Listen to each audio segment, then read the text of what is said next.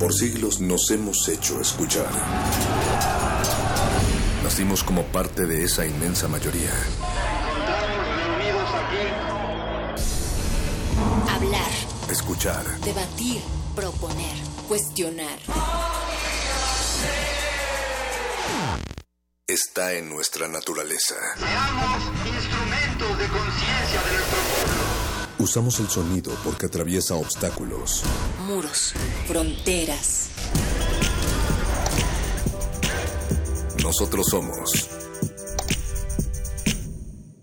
la resistencia.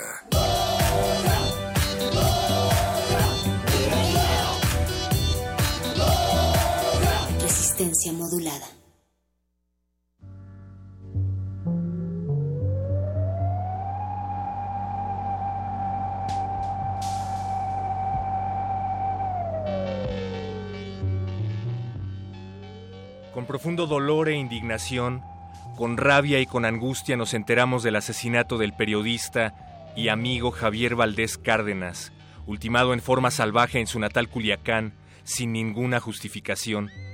El asesinato de Javier lamentablemente no es el primero ni el último que se vivirá. Los periodistas y nuestra agobiada sociedad se preguntan cuántos crímenes más debemos esperar, quién sigue en esa lista negra de profesionistas serios de nuestros medios de comunicación, cómo vivir en un país donde el trabajo honesto y digno debe sacrificarse, abandonarse o esperar la cobardía del atentado. ¿Por qué nadie se ocupa con responsabilidad de la muerte de periodistas? ¿Puede sobrevivir una democracia sin libertad de expresión? ¿Puede prosperar una sociedad sin la más mínima garantía de seguridad? Asesinaron a un gran periodista, a un noble amigo. ¿Quién le responderá a su madre y a sus hijos sobre su asesinato? ¿Quién dará consuelo a su esposa y sus hermanos? ¿Quién hará justicia? Javier Valdés Cárdenas era un gran periodista, profesional, honesto, con amplio sentido humanitario, autor de una serie de libros conmovedores que daban voz a víctimas y olvidados, que atendía con excelente criterio a la madre del hijo levantado, a la mujer que por sueños cerrados entró de lleno al narcotráfico, a los padres que fueron a recoger acribillado a su hijo, a los niños huérfanos que la guerra del narco dejó sin esperanza de vida. La primera noche ellos se acercaron y cogieron una flor de nuestro jardín y no decimos nada.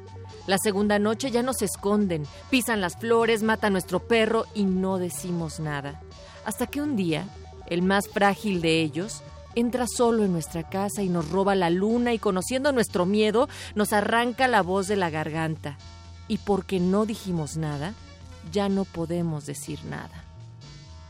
Estamos en Resistencia Modulada, esto es Radio UNAM y arrancamos así este 16 de mayo del 2017 em, con estos dos textos con base en el crimen que se llevó a cabo el día de ayer en Culiacán.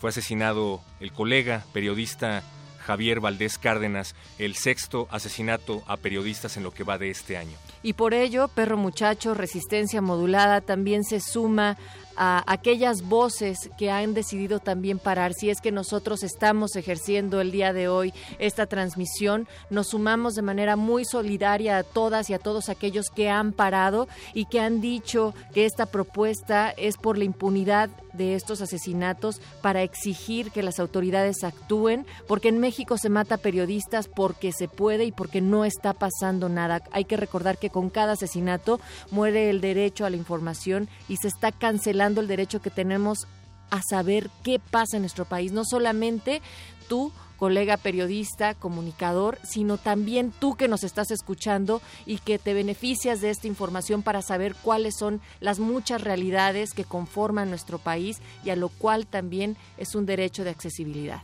Esto coincide con el décimo aniversario de Periodistas de a pie y con el estreno de la colaboración que realizamos con periodistas de a pie y Resistencia Modulada Natalia Luna. Vamos a platicar en unos momentos más con María Teresa Juárez. Ellos están justamente en gobernación, en este movimiento que llevaron a cabo hashtag Un Día Sin Periodistas, Un Día Sin Periodismo y que están haciendo en honor de los periodistas caídos. Y que no solamente hay que comentarlo, periodistas de a pie con quienes estaremos platicando más adelante se suman, también hay muchos muchos otros medios, colectivos, sociedad civil, que ha salido este 16 de mayo a las calles de nuestro país e incluso han existido muestras a nivel internacional sobre la solidaridad y sobre todo el rechazo a la impunidad tan grave que existe en el silenciar voces importantes, voces críticas en nuestro país que están ejerciendo el periodismo. Y bueno, pues también esta noche acá en Resistencia Modulada vamos a platicar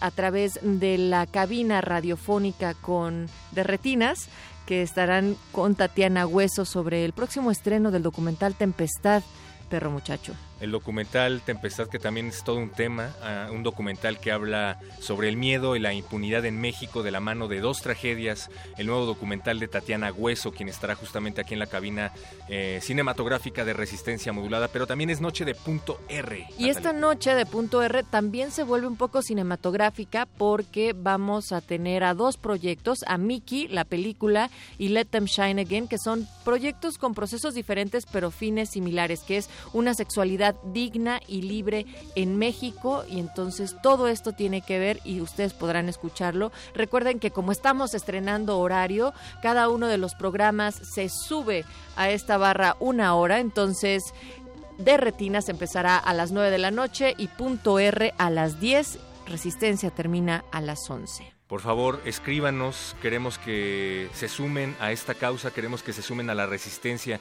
Estamos en Facebook como Resistencia Modulada, Twitter arroba R Modulada, nuestros números de WhatsApp, nuestro número de WhatsApp 55 47 76 90 81 55 47 76 90 81. Escriban, esto lo hacemos juntos, queremos saber qué se siente estar allá afuera del otro lado de la bocina y qué se siente vivir en México.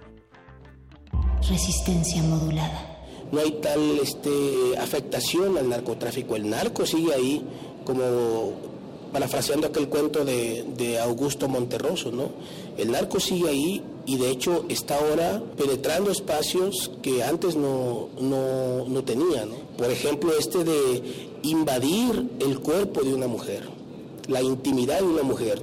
Tú vas a ser mi mujer, pero vas a tener estos pechos, estas nalgas, tantas costillas, este mentón, estos pómulos, estos labios. Esa invasión me parece grotesca, deshumanizante, eh, eh, una, es una agresión eh, fuertísima a la mujer y a nosotros como personas, a la sociedad mexicana.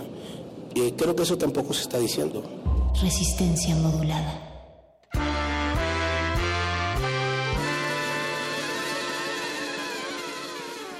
Bueno, lo que escuchábamos hace un momento era justamente la voz de Javier Valdés.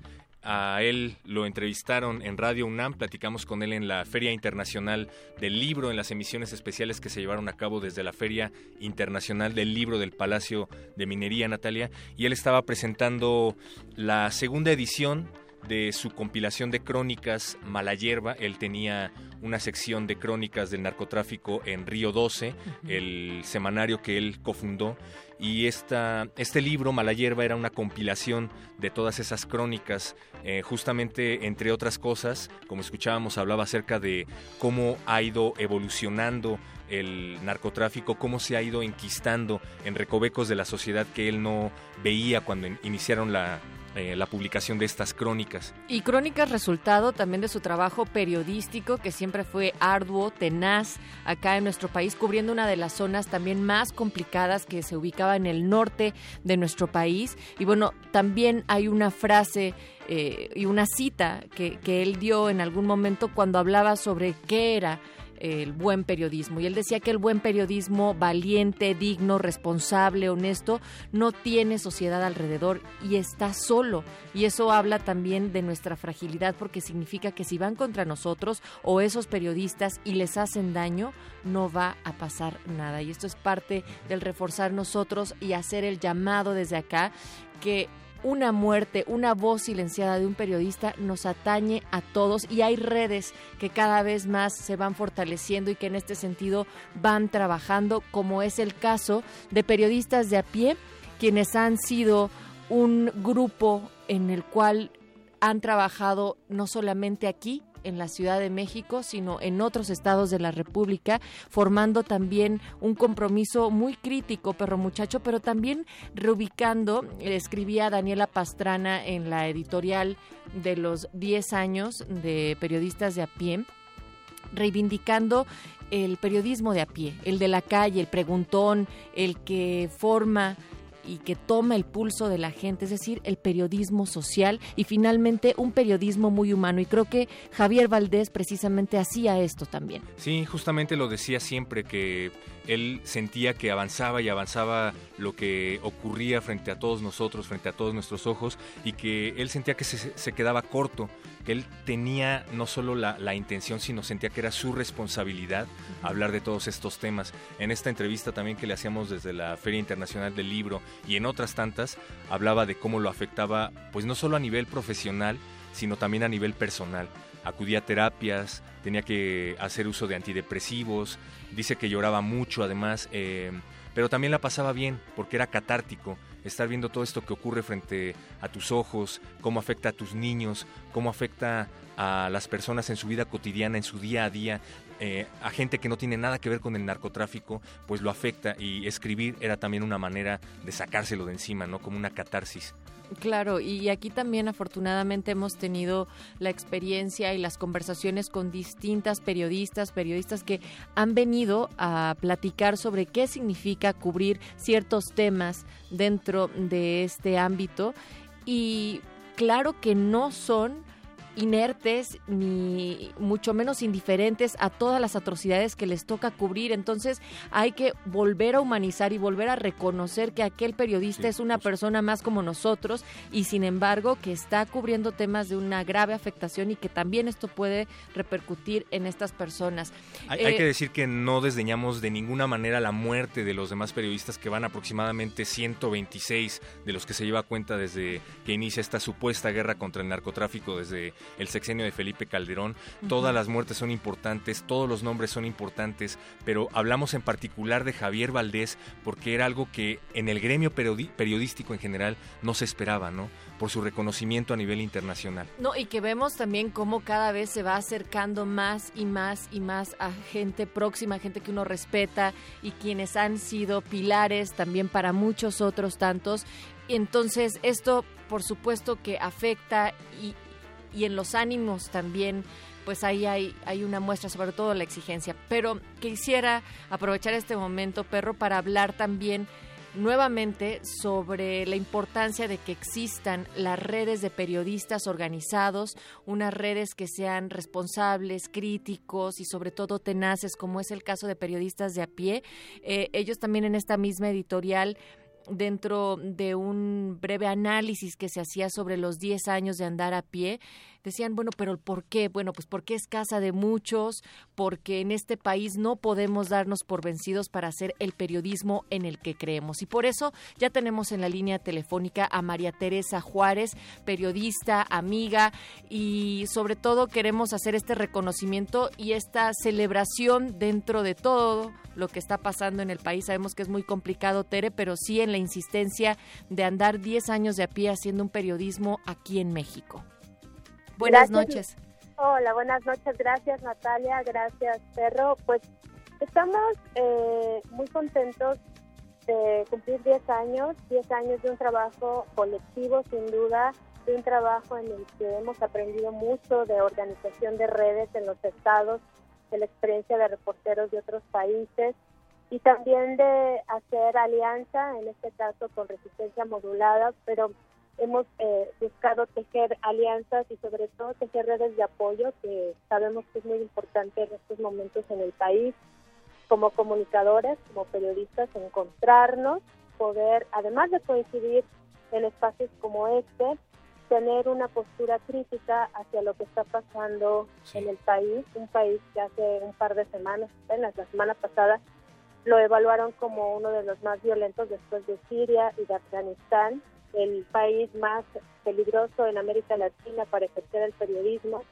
un país donde hay cerca de 30 mil personas desaparecidas que aún no sabemos qué ha pasado con ninguna de ellas, y un país donde la violencia ha permeado nuestra vida cotidiana, es decir, no solamente eh, la labor periodística está amenazada, eh, vivimos en un momento en el que la vida cotidiana se ha encontrado inmersa en violencia cotidiana y creemos que es muy importante que los medios de comunicación y sobre todo que la información se convierta en un bien social, en un bien, en un bien común, porque es cierto que los periodistas podemos ser, digamos, encarnar como el mensajero, pero la información y el derecho a saber es un bien público que construye eh, la democracia, al final de cuentas.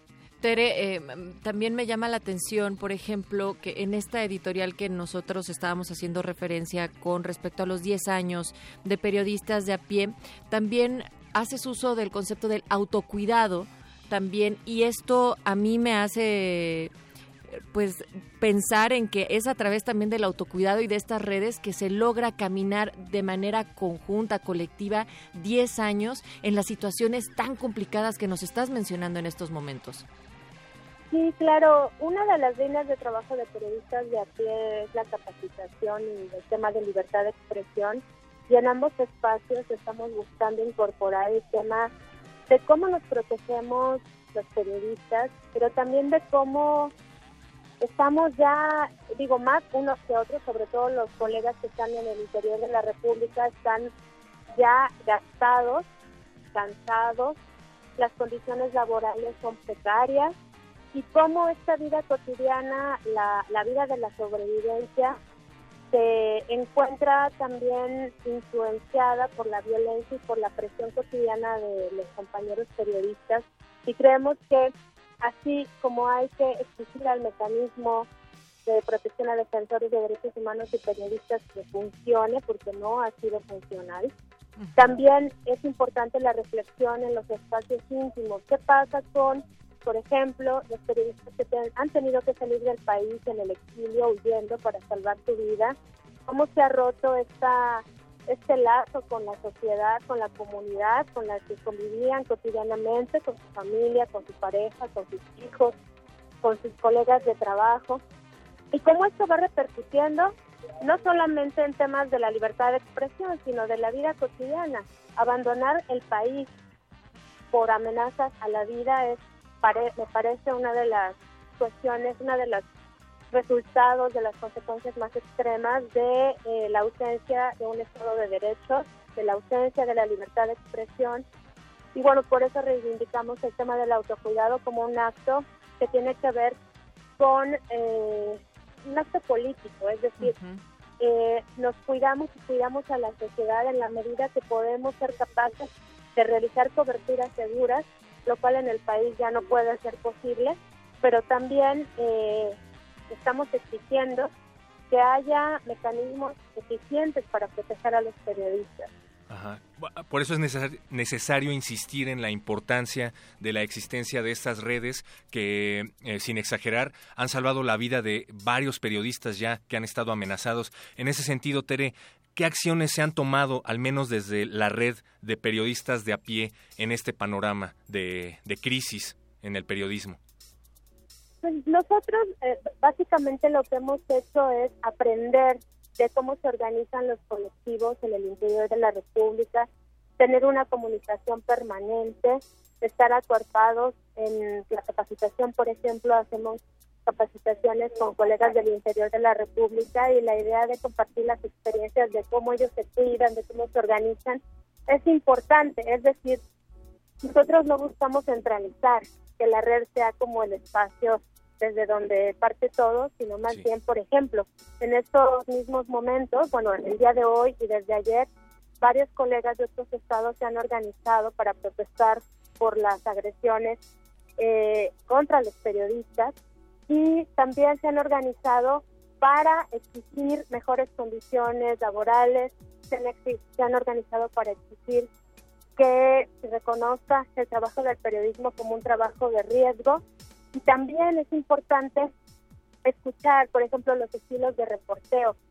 Sabemos que muchos periodistas locales conocen perfectamente la zona donde trabajan y muchas veces son ellos quienes eh, introducen a los periodistas, ya sea por responsables extranjeros o los periodistas de la Ciudad de México, a la, incursión a reporteo, digamos, como más de alto riesgo. Entonces, sabemos que es muy importante ahora no solo eh, construir redes para protestar, sino también redes para compartir información, para hacer reporteo y aprender, por ejemplo, de la experiencia colombiana desde hace años, nos habían dicho María Teresa Ronderos, que ha sido, eh, bueno, pues pieza angular en periodistas de a pie, que en los momentos más difíciles de la violencia en Colombia las publicaciones se hacían sin nombre de ningún periodista y se hacían todas al mismo tiempo para proteger a todos los periodistas.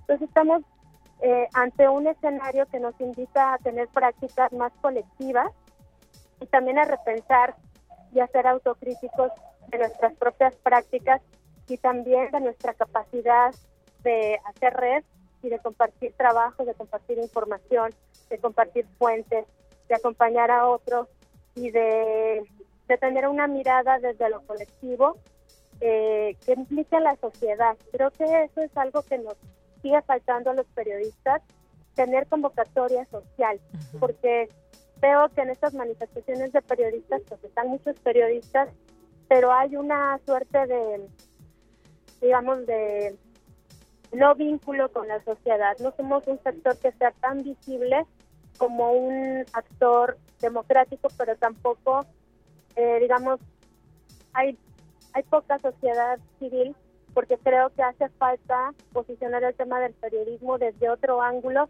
no solo como no solo como el periodista que está reportando, sino el derecho a la información como un derecho humano, como un bien público y como un factor importante para construir democracia.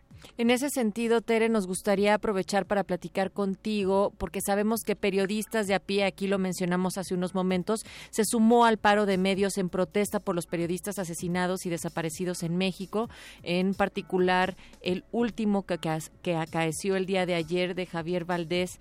Entonces, nos gustaría también saber un poco sobre cómo es que está el ambiente en estos momentos allá con los demás periodistas, pero también en esto que decía sobre la convocatoria o no ante la sociedad civil.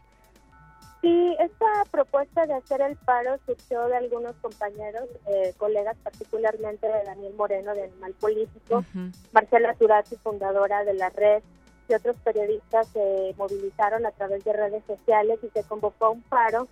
Eh, algunos medios se sumaron, el Noroeste, Periodistas de Pie, Animal Político, Nexos, algunos otros medios, sobre todo en su versión digital, la jornada digital de Puebla me parece también. Y bueno, la idea es tener acciones que puedan convocar a la sociedad y hacer un, llamado de atención de por qué, digamos, por qué los periodistas son un factor más importante. No es que un periodista sea más importante que un joven o que una mujer, sino ocupan un lugar en la sociedad que es clave porque son quienes informan, de cuestiones, por ejemplo, tan específicas como los desastres naturales, eh, informan de las zonas inseguras en las carreteras, informan de casos de corrupción, de impunidad, informan sobre la cobertura de, por ejemplo, las, las empresas mineras que contaminan el río, como el caso del río Sonora. Y entonces, al estar cortando las voces de los periodistas, se están creando mapas de silencio tenemos ya varias extensiones del país donde ya no hay cobertura, no porque no haya periodistas, sino porque están siendo amenazados, algunos medios han cerrado, y entonces es muy importante eh, que haya un paro real, digamos. El sueño sería que todos los medios hicieran un paro, sino de un día, por lo menos una hora, una hora de silencio en la televisión, en la radio, en la prensa, en los medios digitales, en las redes sociales, como para eh, representar simbólicamente qué pasaría si el periodismo, los comunicadores y la gente que informa dejara de transmitir información. O sea, ¿cómo nos, somos capaces de imaginar un país donde no haya ni un solo medio de comunicación informando? Silencio, todo en negro. Esa es la trascendencia del paro que ahora se logró, digamos, simbólicamente o a través de algunos medios, pero eso es lo que está pasando en varias partes del país. No se está cubriendo el tema de la violencia no porque no exista, sino porque hay, hay no hay condiciones, hay tales condiciones de violencia que los compañeros no están haciendo esa cobertura.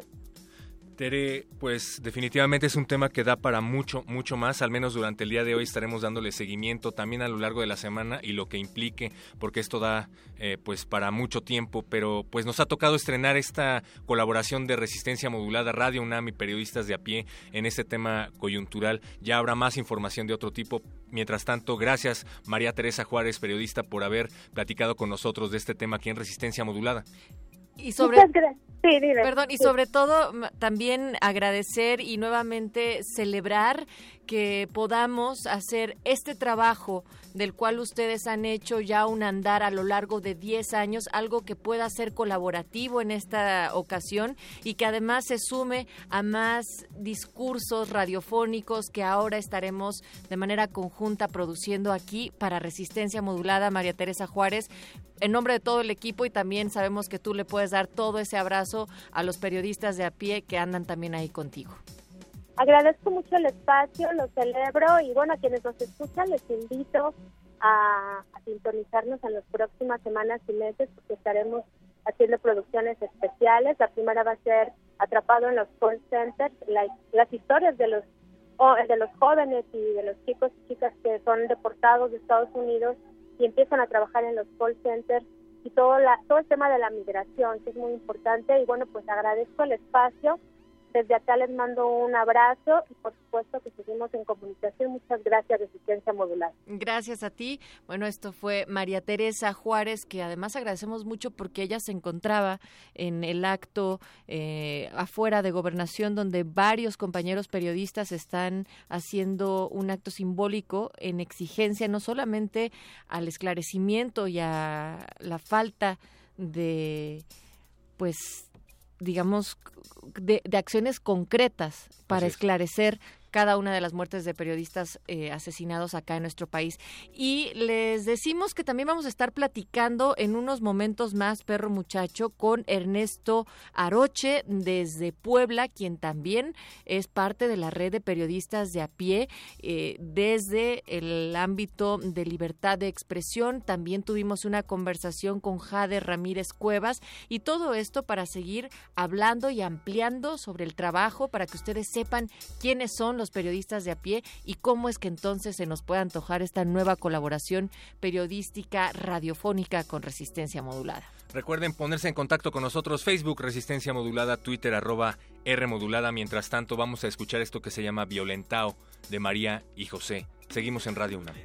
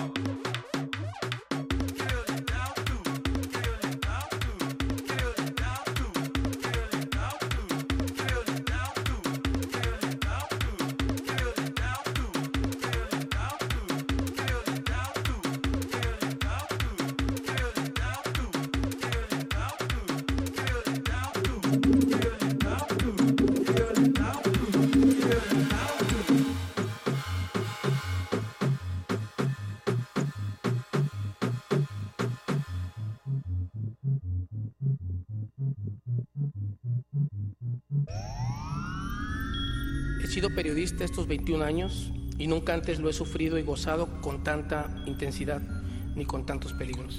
En Culiacán, Sinaloa, México, es un peligro estar vivo y hacer periodismo es caminar sobre una invisible línea marcada por los malos que están en el narcotráfico y en el gobierno, un piso filoso y lleno de explosivos. Esto se vive en casi todo el país. Uno debe cuidarse de todo y de todos. Y no parece haber opciones ni salvación y muchas veces no hay a quien acudir. Resistencia modulada.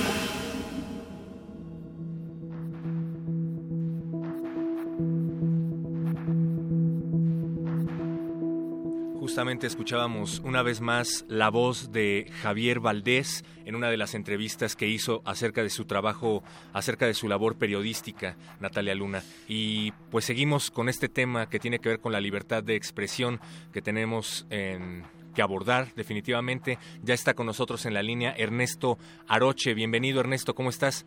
Héctor, buenas noches, buenas noches Natalia y buenas noches al auditorio. Pues muchísimas gracias por recibir nuestra llamada. Sabemos que te encuentras en Puebla, pero no deja también de tener un tinte un poco festivo nuestro encuentro telefónico en estos momentos por celebrar que estas redes que han ustedes tejido a lo largo de 10 años a través de periodistas de a pie, a través de un periodismo eh, humano, un periodismo social, pues tenga ahora no solamente esta recapitulación del trabajo ya construido, pero también las posibilidades de seguir armando otros puentes, como es el caso ahora con Resistencia Modulada y Radio UNAM, Ernesto.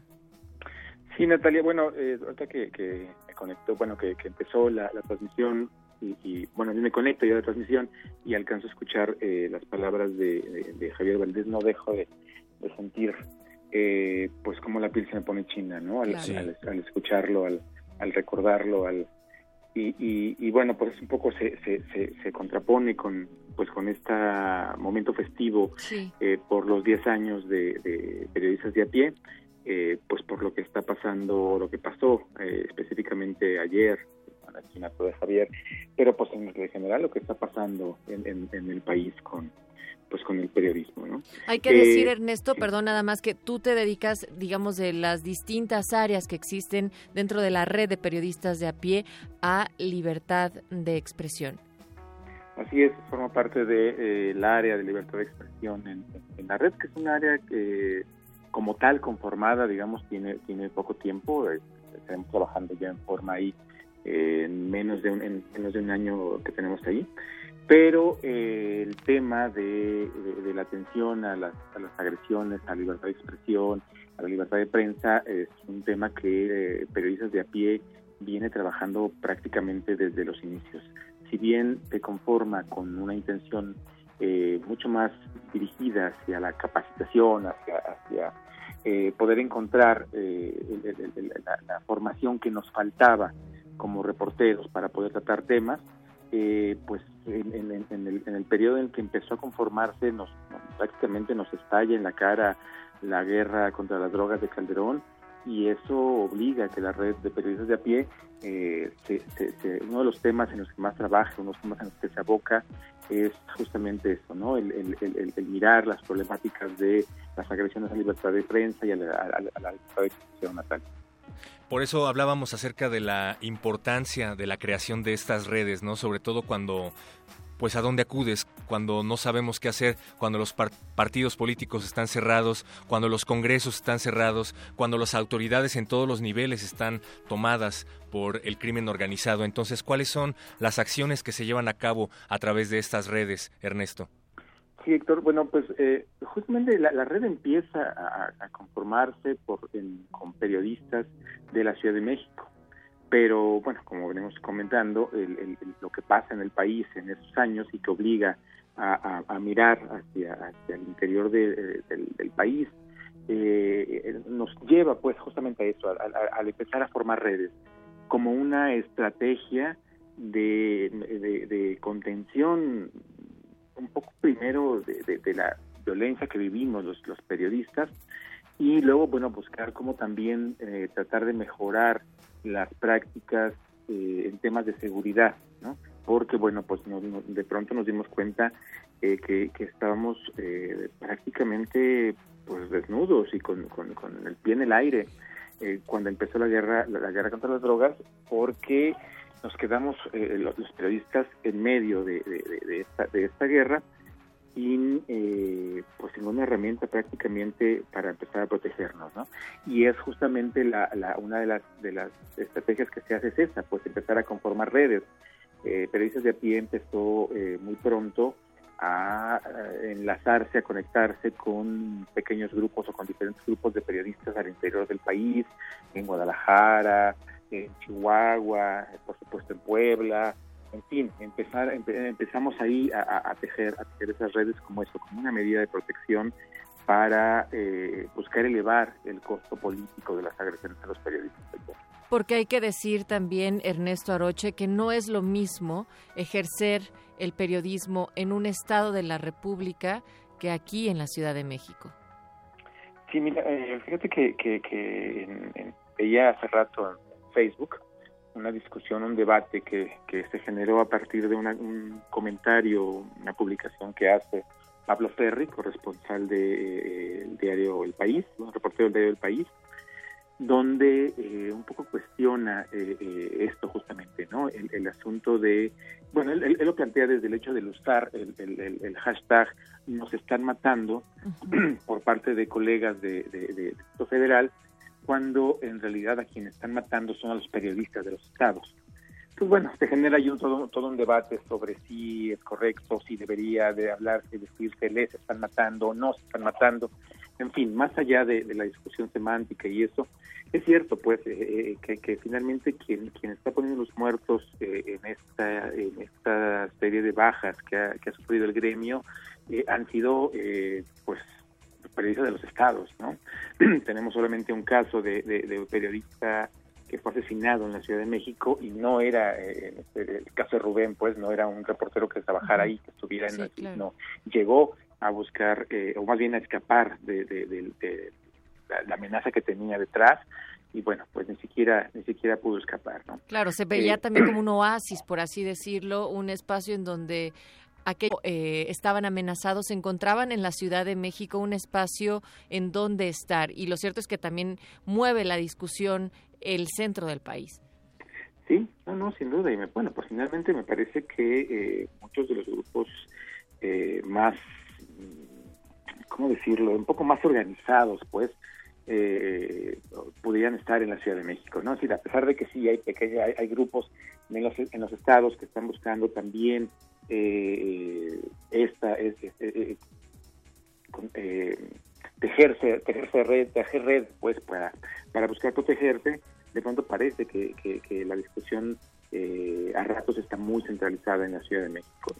Y me parece que en ese sentido, eh, periodistas de a pie sí ha, sí ha eh, entendido que es importante tener eh, el pulso de lo que pasa al interior del país, ¿no? Más allá de, la gran centralización que puede ser la Ciudad de México, eh, saber qué es lo que está pasando, cuáles son las problemáticas que están viviendo los colegas en Chihuahua, por ejemplo, con el asunto del de, cambio de gobierno, la llegada de Javier Corral y la crisis que ha, que, que ha de política y, mediática que se ha generado en, aquel estado, ¿no? lo que pasa con los compañeros en Guerrero, lo que pasa con los compañeros en Veracruz, en fin, eh, en ese sentido sí es que me parece que, que Pérez de ha logrado esto, pues ir, ir, ir eh, encontrando esas voces de confianza en los estados que permitan eh, mirar eh, la realidad pues mucho más compleja de lo que como es pues no Ernesto, ya platicábamos con María Teresa Juárez acerca de las acciones que por el momento se están llevando a cabo en torno a esta crisis que hay en el periodismo,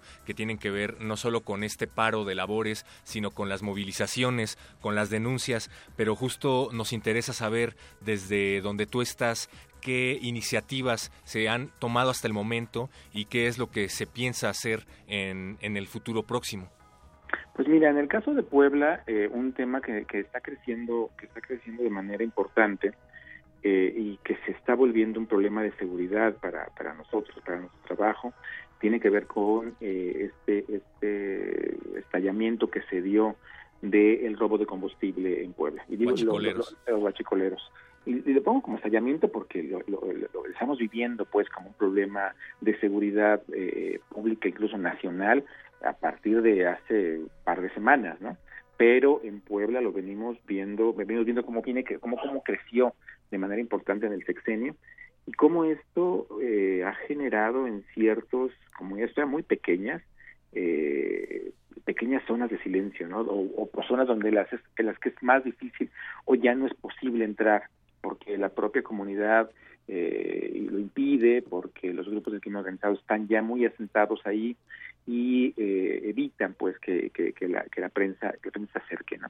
y esto eh, pues todavía no se está viendo como de manera amplia pero creemos que si si no se contiene eh, el asunto del crimen organizado de los guachicoleros sí por supuesto que va a representar un, un, tema de seguridad bastante complejo pues para para la, para, para el gremio y lo que hemos estado trabajando incluso con, con otras organizaciones, digo, no solamente con periodistas de a pie, sino también con Artículo 19, eh, son talleres de seguridad, establecer eh, eh, protocolos de seguridad, ¿no? Si vamos a hacer una cobertura a la zona, bueno, pues vamos a tomar ciertas medidas, ¿no? De protección para, para bajar el posible el nivel de riesgo.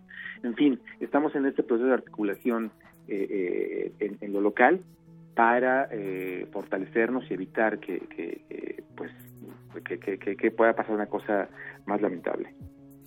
Pues queremos agradecer muchísimo, Ernesto Aroche, mm, de este comentario, también del que te sumes a esta conversación, a esta nueva alianza que existe ahora entre periodistas de a pie y resistencia modulada desde Puebla en este caso.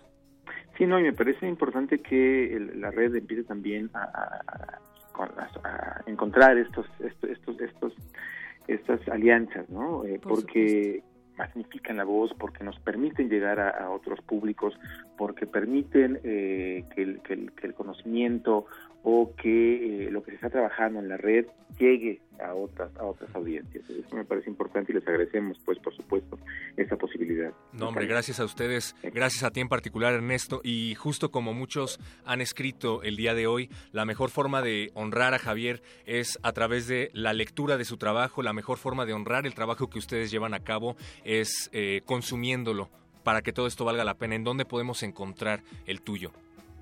Mira, yo estoy en un portal que se llama Lado B, es ladob.com.mx y en las redes sociales pues estamos como Lado BMX, eh, Twitter, Facebook, este, Instagram y, demás redes. ¿no? Y bueno, pues ahí van a poder encontrar información sí muy, muy, muy, muy localizada eh, de, Puebla, pero también muy centrada en temas que tienen que ver con la protección de los derechos humanos. Entonces me parece que si se pueden echar un ojo estaría, estaría bien. Gracias de nueva cuenta, Ernesto Arroche, del área de libertad de expresión de la red de periodistas de a pie, aquí en Resistencia Modulada. Vamos también más adelante a platicar también dentro de esta área de libertad de expresión, pero con Jade Ramírez Cuevas. Ella está en Guadalajara y Berenice Camacho tuvo una conversación vía telefónica con ella y nos va a también platicar desde su punto de vista y desde esta óptica del trabajo que tiene periodistas de a pie algunas de las impresiones. Antes nos vamos con la música. Seguimos aquí en Resistencia Modulada. Perro, recuerden que nos pueden escribir a través del WhatsApp. Estamos en el 55 47 76 90 81 o en nuestras redes arroba R modulada, Facebook Resistencia Modulada. Hoy estamos también convocando a nuestro hashtag 10 años de a pie porque estamos haciendo esa celebración y reconocimiento del trabajo periodístico. Así es, que no se pierda la parte lúdica porque eso también es resistencia. La música también está en resistencia. Esto es de Pato Machete, se llama Plata o Plomo con Eugenia León, segundo sencillo extraído de su disco 33. Quédense en Radio UNAM. Resistencia modulada.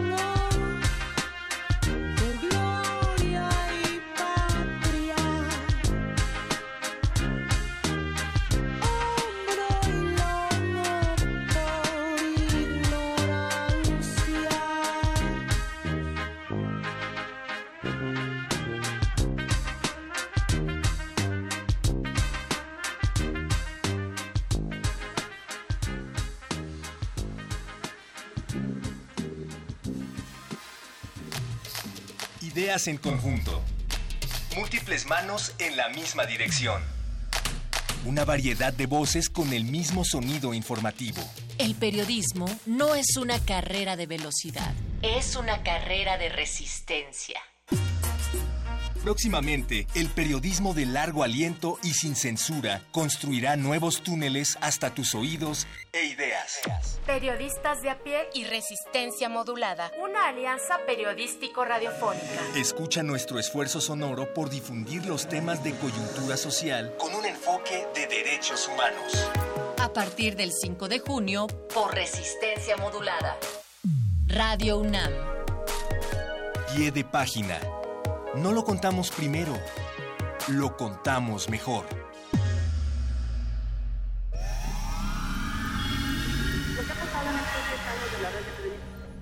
Poco a la mitad del camino, en el año 2010 específicamente, pues la realidad rebasó a la organización y de alguna manera se volvió urgente atender la situación de violencia que se estaba presentando en distintos estados del país, no solo en el norte o en el caso de Veracruz, que es uno de los más críticos en el sureste, sino también en otras ciudades pequeñas donde estaba poco visible lo que sucedía a los compañeros de la prensa y de los medios de comunicación la red de periodistas de a pie, entonces se dio a la tarea, perdón, de iniciar una serie de acompañamientos y atención a compañeros en situación de emergencia. Eso hoy día ya se formalizó en un área que se llama Redes y Libertad de Expresión, desde hace un, año y medio que existe de manera formal esta área, pero es un trabajo que la red ha venido haciendo desde mucho tiempo atrás.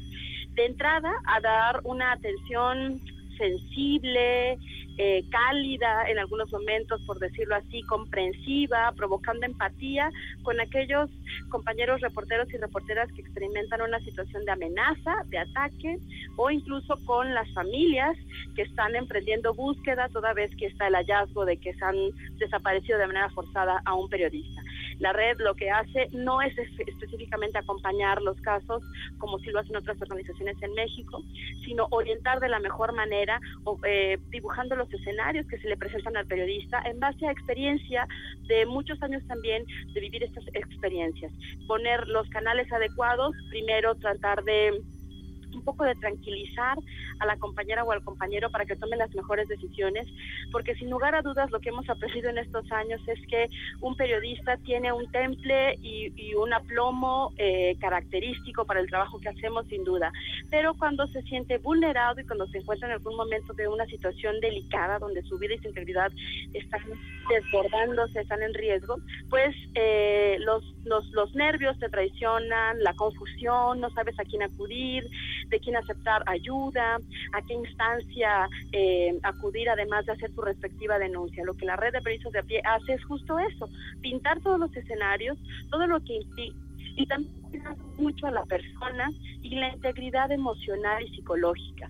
La red no tiene un área de atención psicosocial, pero sí tiene alianzas con varias organizaciones que ofrecen este apoyo de manera, de manera solidaria eh, para justo orientar y que la persona en situación de riesgo, que el periodista en situación de riesgo o toda una redacción o un colectivo de reporteros, pues tome las mejores decisiones. Esto es lo que ha pasado a lo largo de estos años de la red de periodistas de a pie, que se intensificó de 2010 a la fecha, cuando se lanza esta iniciativa titulada Los Queremos Vivos, manifestaciones, eh, protestas en la calle y también otro trabajo muy necesario fuera de la Ciudad de México, que es reconocer las realidades en otras regiones del país se fortalecen los colectivos de periodistas en regiones, no solo en las capitales de, los estados, sino también en otros municipios, para que los propios periodistas que entienden y conocen bien cuál es la realidad en la que están reporteando y haciendo periodismo e investigación en los estados, puedan cuestionarse y articular sus propias maneras de autocuidado, de protegerse y de reaccionar. Resistencia modulada. Los riesgos eh, en el periodismo están en to casi todos los temas, evidentemente en los temas que tengan que ver con la cobertura del narcotráfico, la cobertura de los crímenes cometidos por el propio Estado, es decir, por el ejército, la marina, las distintas policías, la cobertura también eh, de lo que tiene que ver los crímenes cometidos por la Iglesia Católica. Resistencia modulada. La red tiene una serie de protocolos como organización, pero en este caso también con experiencia con otros compañeros en regiones donde a través de algunas reuniones de trabajo y orientaciones específicas, ellos mismos van tomando las decisiones, ¿no? Eso ha sucedido en el sur, en el norte, en el centro del país y ha sido bastante gratificante eh, reconocer que esa estrategia ha sido afortunada, no tanto porque la red sea pionera en esto, sino porque es lo que se necesita. Ante el escenario de desatención y de vacío de, por parte de las autoridades que están mandatadas en la atención a los periodistas y garantizar las condiciones para ejercer el periodismo, pues lo que toca es estrategias y protocolos de autocuidado y sobre todo también de prevención de prácticas éticas que encaminen el periodismo que estás emprendiendo por un mejor camino, no solo para hacer una muy buena investigación, sino también para utilizar los protocolos que garanticen un marco de seguridad. Eh, esto no es magia, hay que decirlo, los escenarios son distintos, están cambiando, eh, ahora mismo se están transformando los mandos en las células delictivas del país, eh, el tema de los partidos políticos también es transformable y eso termina impactando en la vida del periodista. Lo que la red de periodistas de a pie, ha hecho justo es eso, ¿no? Fortalecer proces, procesos locales para que no solo se haga buen periodismo, sino que se haga en la medida de lo posible con ciertos parámetros de seguridad. Eso ha sido el trabajo durante estos últimos años y sobre todo también hacer denuncia. La red de periodistas de a pie a través de alertas, de comunicados y de alianzas con otras organizaciones, tanto en México como organismos institucionales, se ha sumado las denuncias de la urgencia en la que nos encontramos, señalando la omisión de las autoridades que se han visto completamente rebasadas, que están faltando a su mandato, y lo decimos muy claramente, desde la Comisión Nacional de Derechos Humanos, las comisiones estatales también de derechos humanos, la Fiscalía Especializada, la PGR en, en su, en su totalidad, el propio mecanismo de protección, todas esas instancias, incluidos los diputados, han sido denunciados a cabalidad, no solo con alertas y comunicados, sino también la red de periodistas de pie ha participado en tribunales de conciencia en dos ocasiones, haciendo denuncia clara, enfática y bastante bien sistematizada de las agresiones y violencia contra comunicadores e informadores en México. En el Tribunal de eh, un encuentro feminista se expuso el caso de Regina Martínez, el asesinato de esta periodista en Veracruz, y también en el Tribunal Permanente de los Pueblos, en el capítulo de información de agresiones, violencia contra comunicadores, la red de periodistas de a pie hizo su respectiva denuncia al Estado mexicano, sistematizando cómo esto ha ido evolucionando en detrimento de las garantías de los periodistas, pero también cómo estos acontecimientos, eh, los más recientes, el asesinato de Miroslava Brecht, de Javier Valdés, son acciones que laceran la democracia, son acciones que atentan con la libertad de expresión, contra la libertad de expresión, pero que no solo perjudican a los individuos llamados periodistas, sino a la sociedad en general, porque se ataca su derecho a la información y a tener información de calidad de voz experimentada, como es el caso de Javier Valdés. Javier Valdés. Resistencia modulada.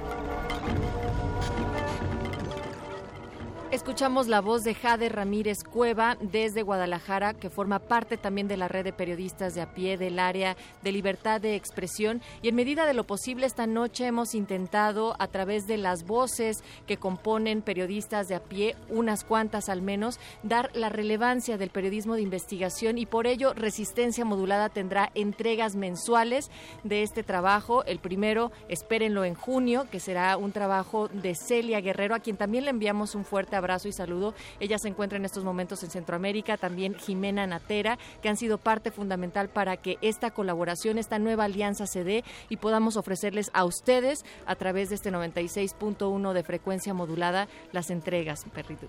Y vayan y busquen el trabajo de todos estos periodistas que pues día con día arriesgan sus vidas para llevarnos información verídica. Estamos hablando del periodismo de verdad, del periodismo crítico, del periodismo de calidad. Javier Valdés, quien contaba la vida en medio de la muerte, tenía tiene un libro póstumo que se llama Narcoperiodismo, así es que pues vale la pena darle una ojeada también al trabajo de todos los que ha, han estado acompañándonos esta noche. Y Son seis periodistas asesinados ya en lo que va del año, 126 desde que empieza la supuesta guerra del narcotráfico en el sexenio de Felipe Calderón. Vamos a seguir en este tema, Natalia Luna, hasta pues hasta que sea pertinente. Y los invitamos también a que consulten, además de las redes de resistencia modulada, las de periodistas de a pie.org.mx, donde también podrán encontrar los trabajos que aquí mismo escucharán. Así es que vámonos ahora sí con Derretinas, la cabina cinematográfica de resistencia modulada. Van a estar platicando con Tatiana Hueso del documental Tempestad. Resistencia modulada.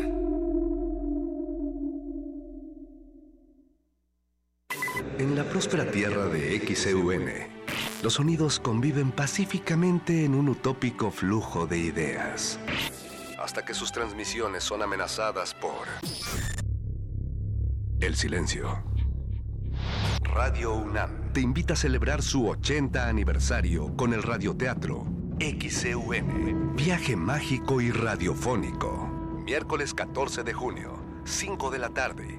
Sala Julián Carrillo de Radio UNAM, Adolfo Prieto 133, Colonia del Valle. Entrada libre. El cupo es limitado.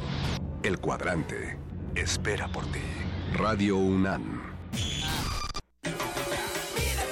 Bájale las bájale al azúcar, bájale a la sal. Mídete, súbele al agua, súbele a la fruta, sube.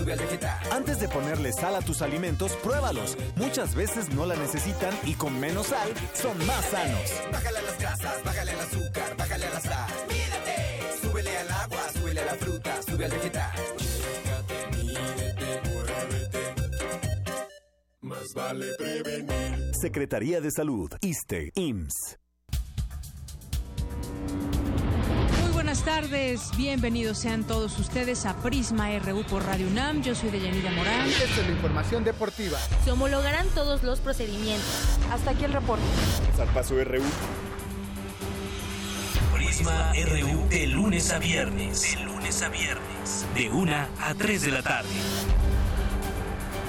Por el 96.1 de Radio UNAM. Resistencia modulada. Toma un lugar. Aquí hemos venido a observar con los oídos. La imagen no es una idea fija. Se ajusta a todas las visiones y todos los géneros. Miremos y discutamos. De retinas. Un horizonte sonoro para vivir el cine. De, retinas.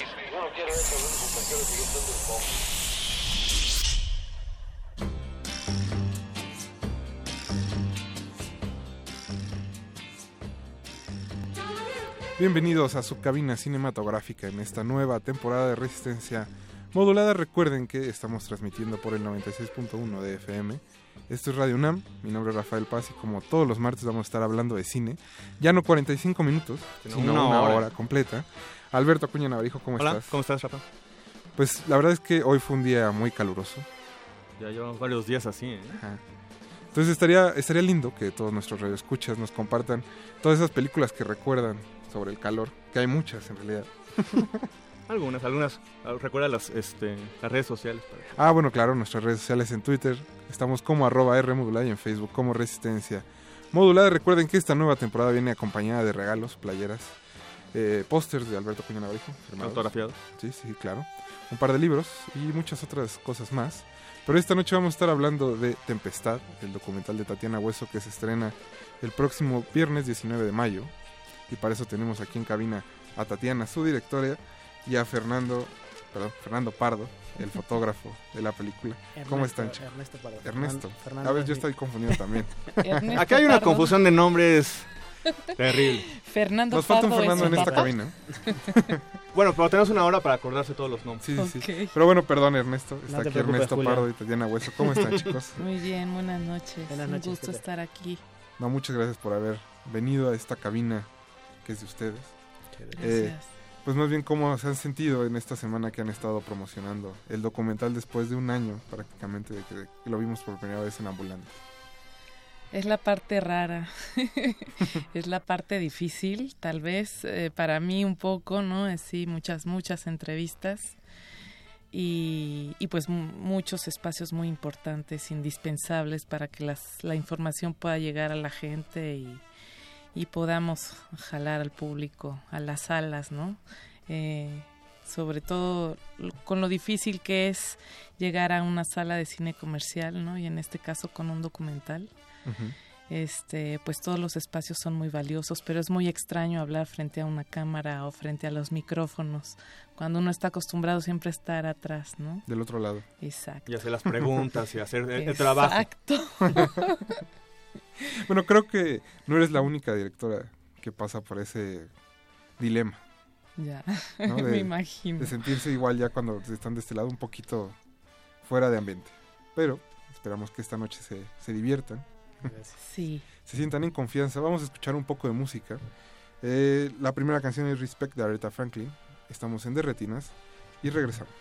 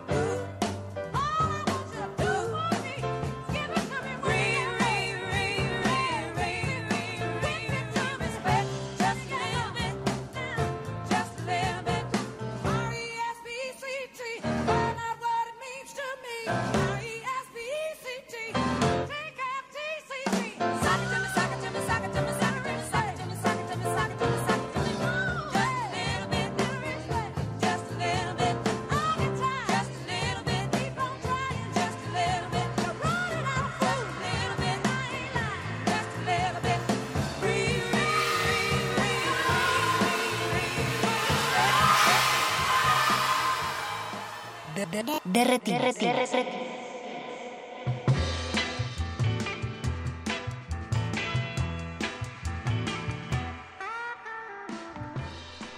Y estamos de vuelta en De Retinas y en Resistencia Modulada. Recuerden que estamos esperando todos sus comentarios esta noche en nuestras redes sociales, en Twitter como arroba Rmodulada y en Facebook como Resistencia Modulada. Esta noche vamos a estar hablando con Tatiana Hueso y con Ernesto Pardo, que es fotógrafo del documental Tempestad, sobre el documental. y bueno, yo quisiera eh, iniciar la charla, Tatiana y, y Ernesto, preguntándoles un poco sobre el, el trabajo visual que se hace en Tempestad, aprovechando que también está aquí Ernesto, donde a pesar de que se habla de un tema lleno de mucha violencia y de mucho sufrimiento, ustedes hacen una especie de juego, no sé si pictórico, o sea, la palabra correcta, donde buscan que esta, esta narración en off que se ve a todo lo largo del documental de varias personas que sufrieron hechos violentos en sus vidas, se, se encuentren, digamos, con otro viaje que hacen ustedes con su cámara, que no necesariamente es el de ellos, aunque algunas partes coinciden. Este, pues sí, Tempestad es una película que tiene un trabajo como muy fuerte eh, con respecto a la imagen.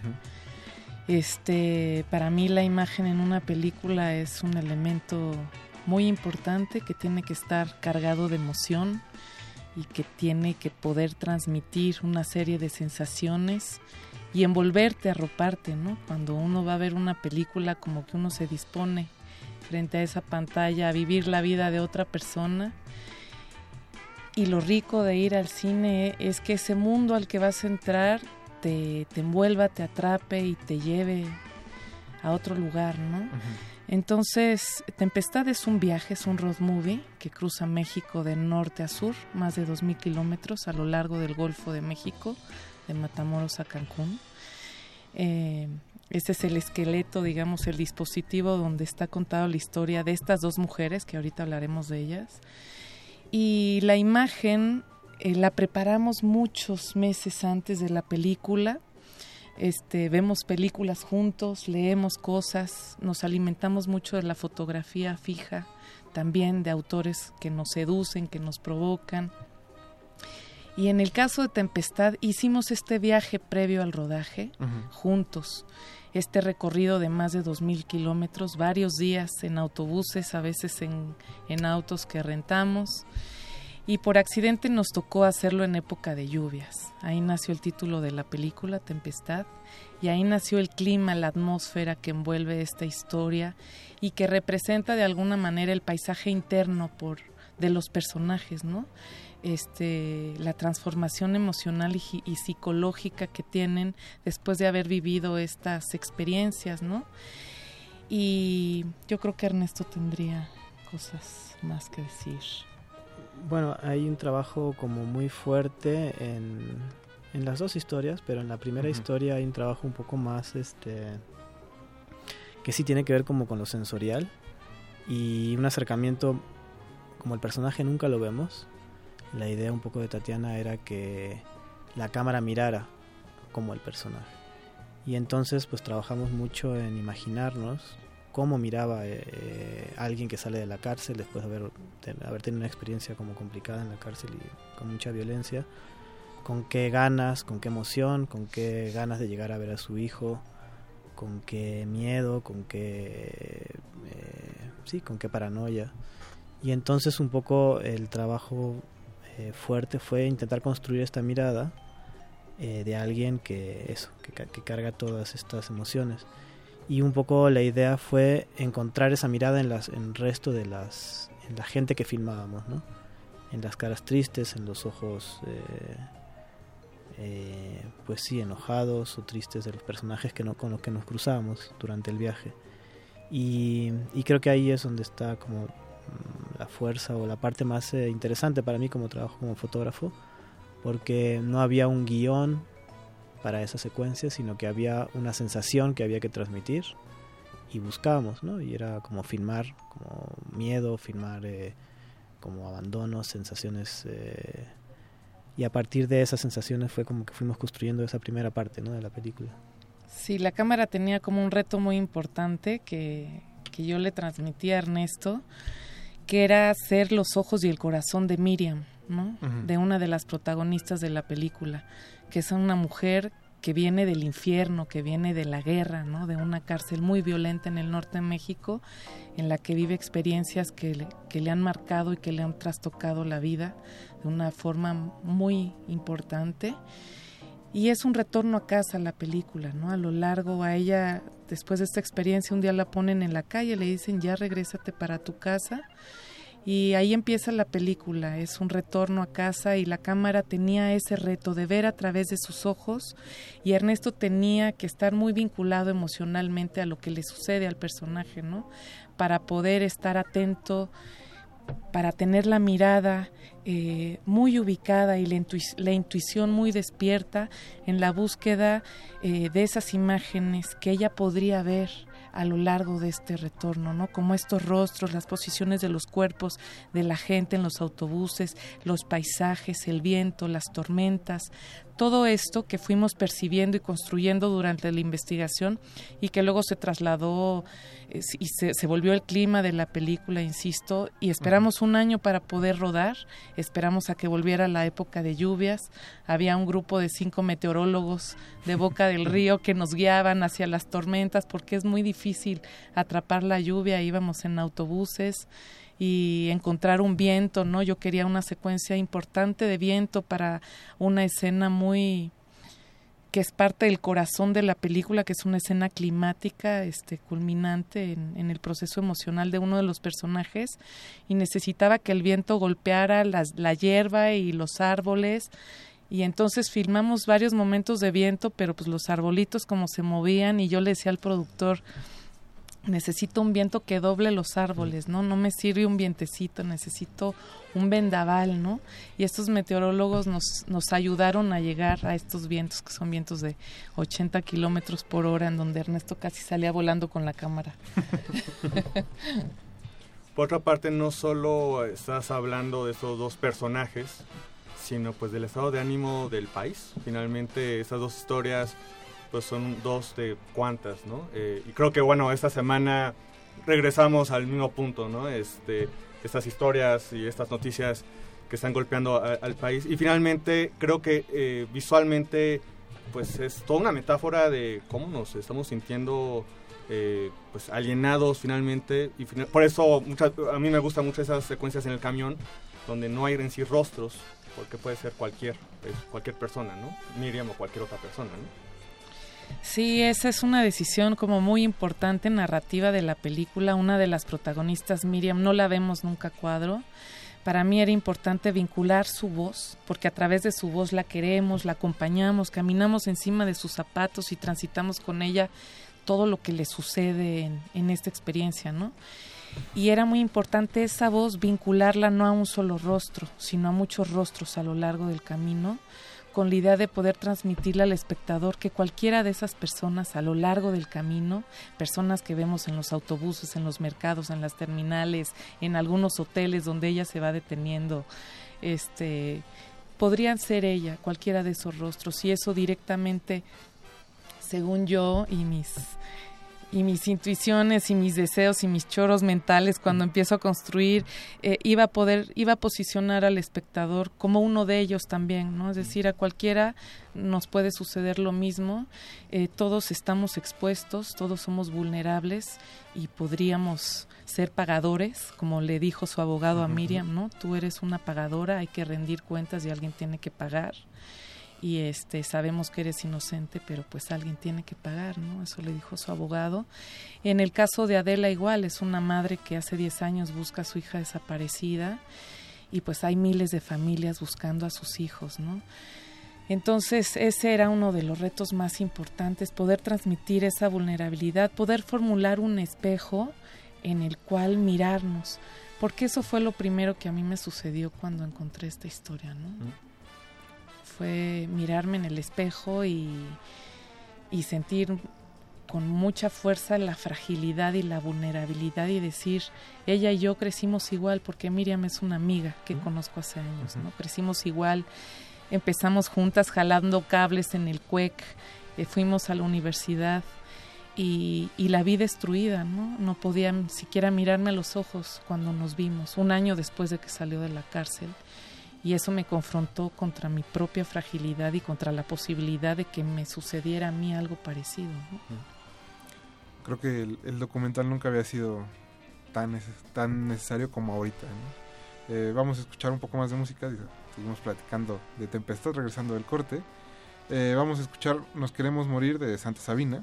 Que Ay, qué padre. Jacobo Lieberman, que hace la música de Sí. Tempestad, tocó en Santa Sabina. Entonces, bueno, un saludo a Jacobo. donde Si es que nos está escuchando, ojalá sí. Debería, debería. Enorme. Nosotros vamos a escuchar eh, Nos Queremos Morir y regresamos. A de Retinas, no se despeguen. De, de, de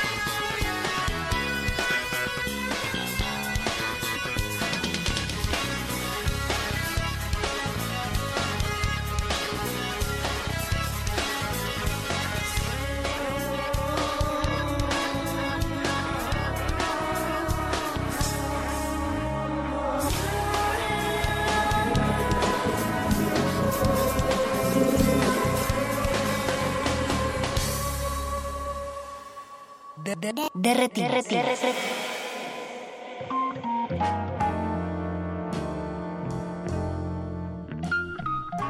Ya estamos de vuelta en su cabina cinematográfica, estamos en el 96.1 FM de Radio UNAM, estamos platicando sobre Tempestad con Ernesto Pardo y Tatiana Hueso.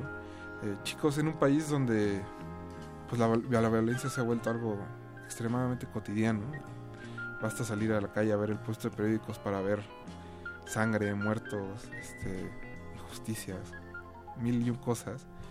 Como cineastas, como fotógrafos, de qué manera entran con otra historia de violencia en un país donde parece estar saturado de todo eso.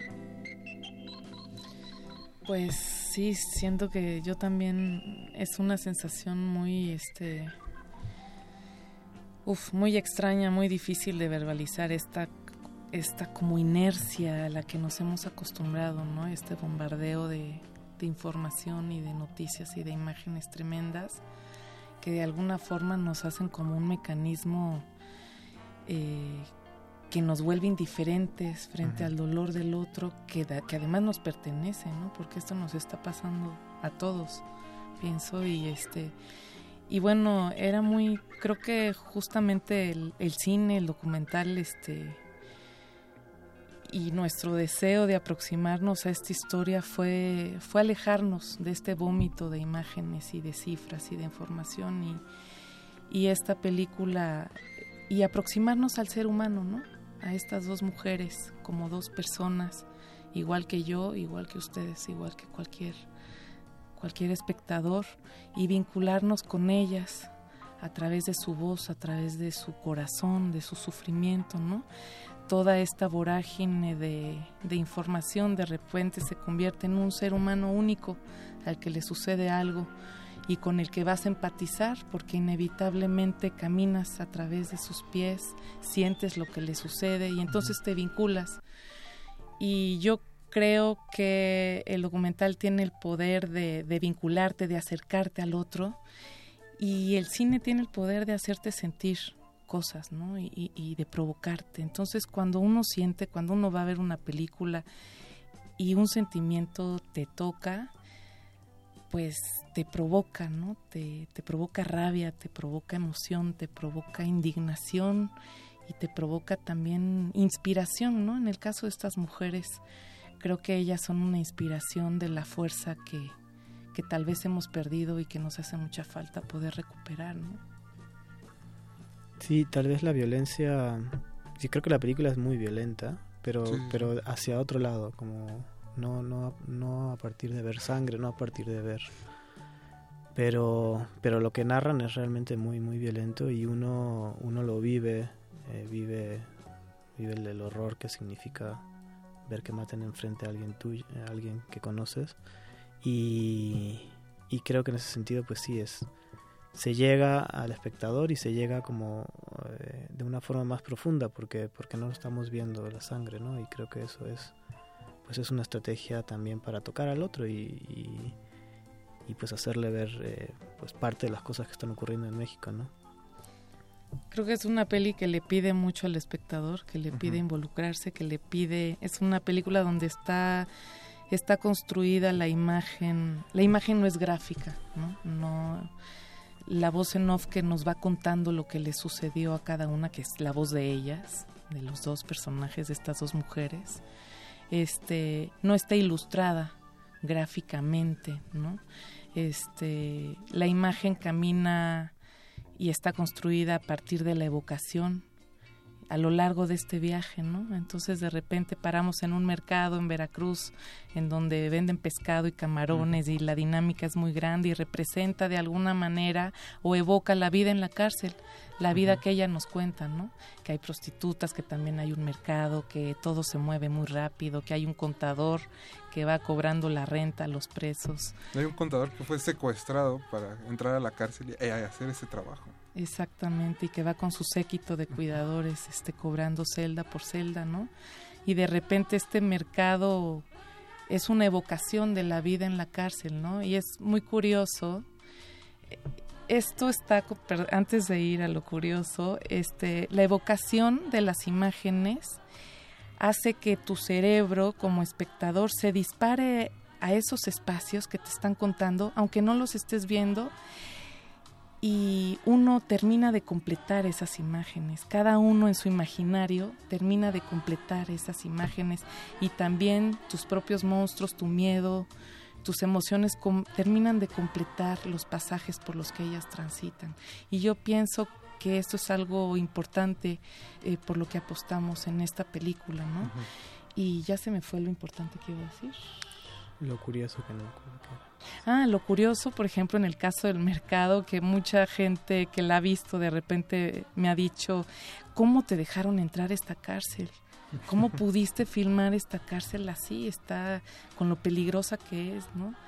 Y bueno, no filmamos en la cárcel, ¿no? Es Pero logró el cometido de, de, evocar algo, ¿no? Claro, el espectador vive, eh, percibe la vida y la dinámica que hay al interior de este lugar con imágenes que no pertenecen a este lugar, pero que lo evocan y que lo representan de alguna manera. ¿no? Además, eh, en muchos de los casos son lugares también pues derruidos, por ejemplo, es, esos eh, cuartos, de, bueno, estos pasillos de los hoteles, el propio mercado, en fin, pues que también nuevamente hacen referencia pues a las vidas de estas dos mujeres eh, trastocadas y nuevamente como mencionaba pues al, al país.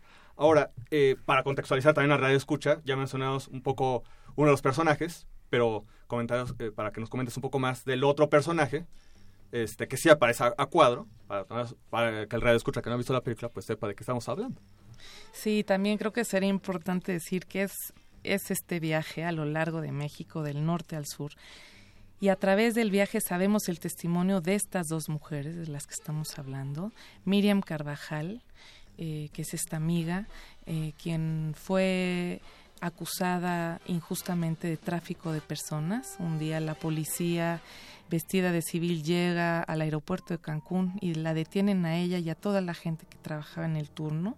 La traen a la Ciudad de México, la arraigan durante ocho semanas, la acusan de tráfico de personas sin ninguna prueba que justifique di- dicha acusación y luego la mandan a una cárcel al norte de México a más de dos mil kilómetros de su ¿no? casa en Matamoros. Eh, y esta historia de Miriam se cruza con otra historia en el camino, que es la historia de Adela, que es una mamá payaso que trabaja en un circo ambulante, que tiene una hija desaparecida desde hace 10 años, a la que está buscando y por la que está peleando con uñas y dientes para encontrarla, ¿no? Son estos dos testimonios los que se tejen a lo largo del viaje. Creo que, como bien dices, los dos testimonios terminan por cruzarse, pero en, un asunto más metafórico, digamos, donde vemos cómo la señora prepara a los siguientes payasos del circo, ¿no? Les va enseñando, tienes que hacer este ejercicio, tienes que estirarte, si te tienes que mover es de esta forma. Entonces creo que hay como un mensaje donde no hay forma de prepararse para algo de esta naturaleza, ¿no? No hay... A mí, yo me, me quedo mucho con eso de que, como decías, a cualquiera le puede pasar, ¿no? Salimos ahorita de trabajar, te detienen, te arraigan, si no sabes qué pasó el otro día, pues... Pasan vas a 10 dar- años. Pasan 10 años hasta que alguien decide soltarte porque Sí. O sea, ni hay- siquiera te avisan. ¿no? Hay un tema de impunidad eh, que, que la película como que es, creo que es una de las cosas centrales que habla la película, el miedo y la impunidad. Pero hay un tema de impunidad que es, que es brutal y que el juez que metió a la cárcel a estas mujeres tendría que tener un juicio, tendría que estar en un juicio y tendría que ser condenado por haber hecho, destrozado la vida a Miriam y a otras tantas mujeres que pasaron por esto. Eh, los policías judiciales eh, que la llevaron, la gente que está, o sea, hay, hay, hay una cuestión de pedir cuentas que alguien las tiene que dar esas cuentas y es y, y claro es muy complicado cuando el presidente del país eh, vemos lo que hace y, y no rinde cuentas, ¿no? Cuando el- la cabeza del país no rinde cuentas, pues de ahí para abajo es muy difícil que las cosas funcionen. Creo que esa es de las cosas como centrales que hablan la película y que nos llevan pues al lugar donde estamos ahora y esto solo es un ejemplo, ¿no? Este también por otro lado el miedo, hay, algo que tiene que ver con el miedo que, que me parece como muy interesante. Eh, creo que el miedo también es como una estrategia para, eh, en el caso de los dos personajes, ellos viven con miedo después de lo que les pasa y en un momento se los acuden, en un momento intentan seguir viviendo eh, porque todas, toda esta información, toda esta violencia, toda esta sangre que vemos todos los días en la televisión, en los periódicos, de alguna forma nos siguen retrayendo, de alguna forma nos siguen eh, haciendo que nos volvamos, eh, que no podamos hablar con el otro, ¿no? En la calle, que, que no podamos organizarnos, que no podamos este, compartir con la gente. Y creo que es una estrategia también del poder y, y hace poquito en la Narvarte, este, de repente un, ap- apareció un señor gritando con un altavoz eh, una noticia de- sobre sangre, ¿no? Pero gritándola realmente para que lo- la escuchara toda la gente que estuviera en sus casas. Y yo me imagi- yo no estaba con mi hija, pero me imaginaba si mi hija estuviera ahí. Y es una cuestión realmente como, como una violencia que nos ponen todo el tiempo para, pues, para que tengamos miedo, ¿no? Y creo que eso hay una reflexión fuerte en la, película. También les preguntaba hace rato de la violencia porque siento que hay una nueva búsqueda como en- entre varias voces de directores mexicanos que están optando por la poética para tratar de hacer llegar como este mensaje sobre la violencia que vive el país. La película me recuerda, por ejemplo, mucho a las elegidas de David Pablos, donde justo en las escenas donde podría ser mucho más gráfica la película, David opta por tomarlas en primer plano en un fondo blanco y en la voz en off se escucha todo lo que le está pasando. O el documental este de Berardo, La libertad del diablo, que también es un documental muy crudo y muy fuerte, que al enmascarar a todos los que salen a cuadro habla de algo como muy universal y que justo nos está pasando a todos. Yo incluiría por ahí también las letras de Pablo Chavarría. Ah, también. Un poco más conceptual en su caso, Ajá. pero finalmente también Sí, bueno, habla de pero justo temas de injusticia. ¿no? Hay, hay como un rango donde donde están buscando cómo hacer Sí, cómo volver a vincularnos, Ajá. cómo volver a mirar al otro, ¿no? Y, y hacernos partícipes de lo que le está sucediendo, ¿no? Creo que hay varias exploraciones muy importantes y muchos colegas que están trabajando con mucha fuerza y que estamos pensando cómo, cómo poder provocar al otro para, para acercarlo, ¿no? Para poder mirarnos en un espejo, para poder confrontarnos y para poder este cuestionarnos qué es lo que nos está pasando, ¿no? Justo eso.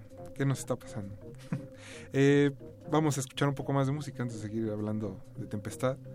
Sigue Typical Girls de The Steels. Recuerden que hoy está Don Agus en los controles y Betoques en la producción. Mándenles sus saludos y su cariño. Nosotros regresamos. Están en DRT.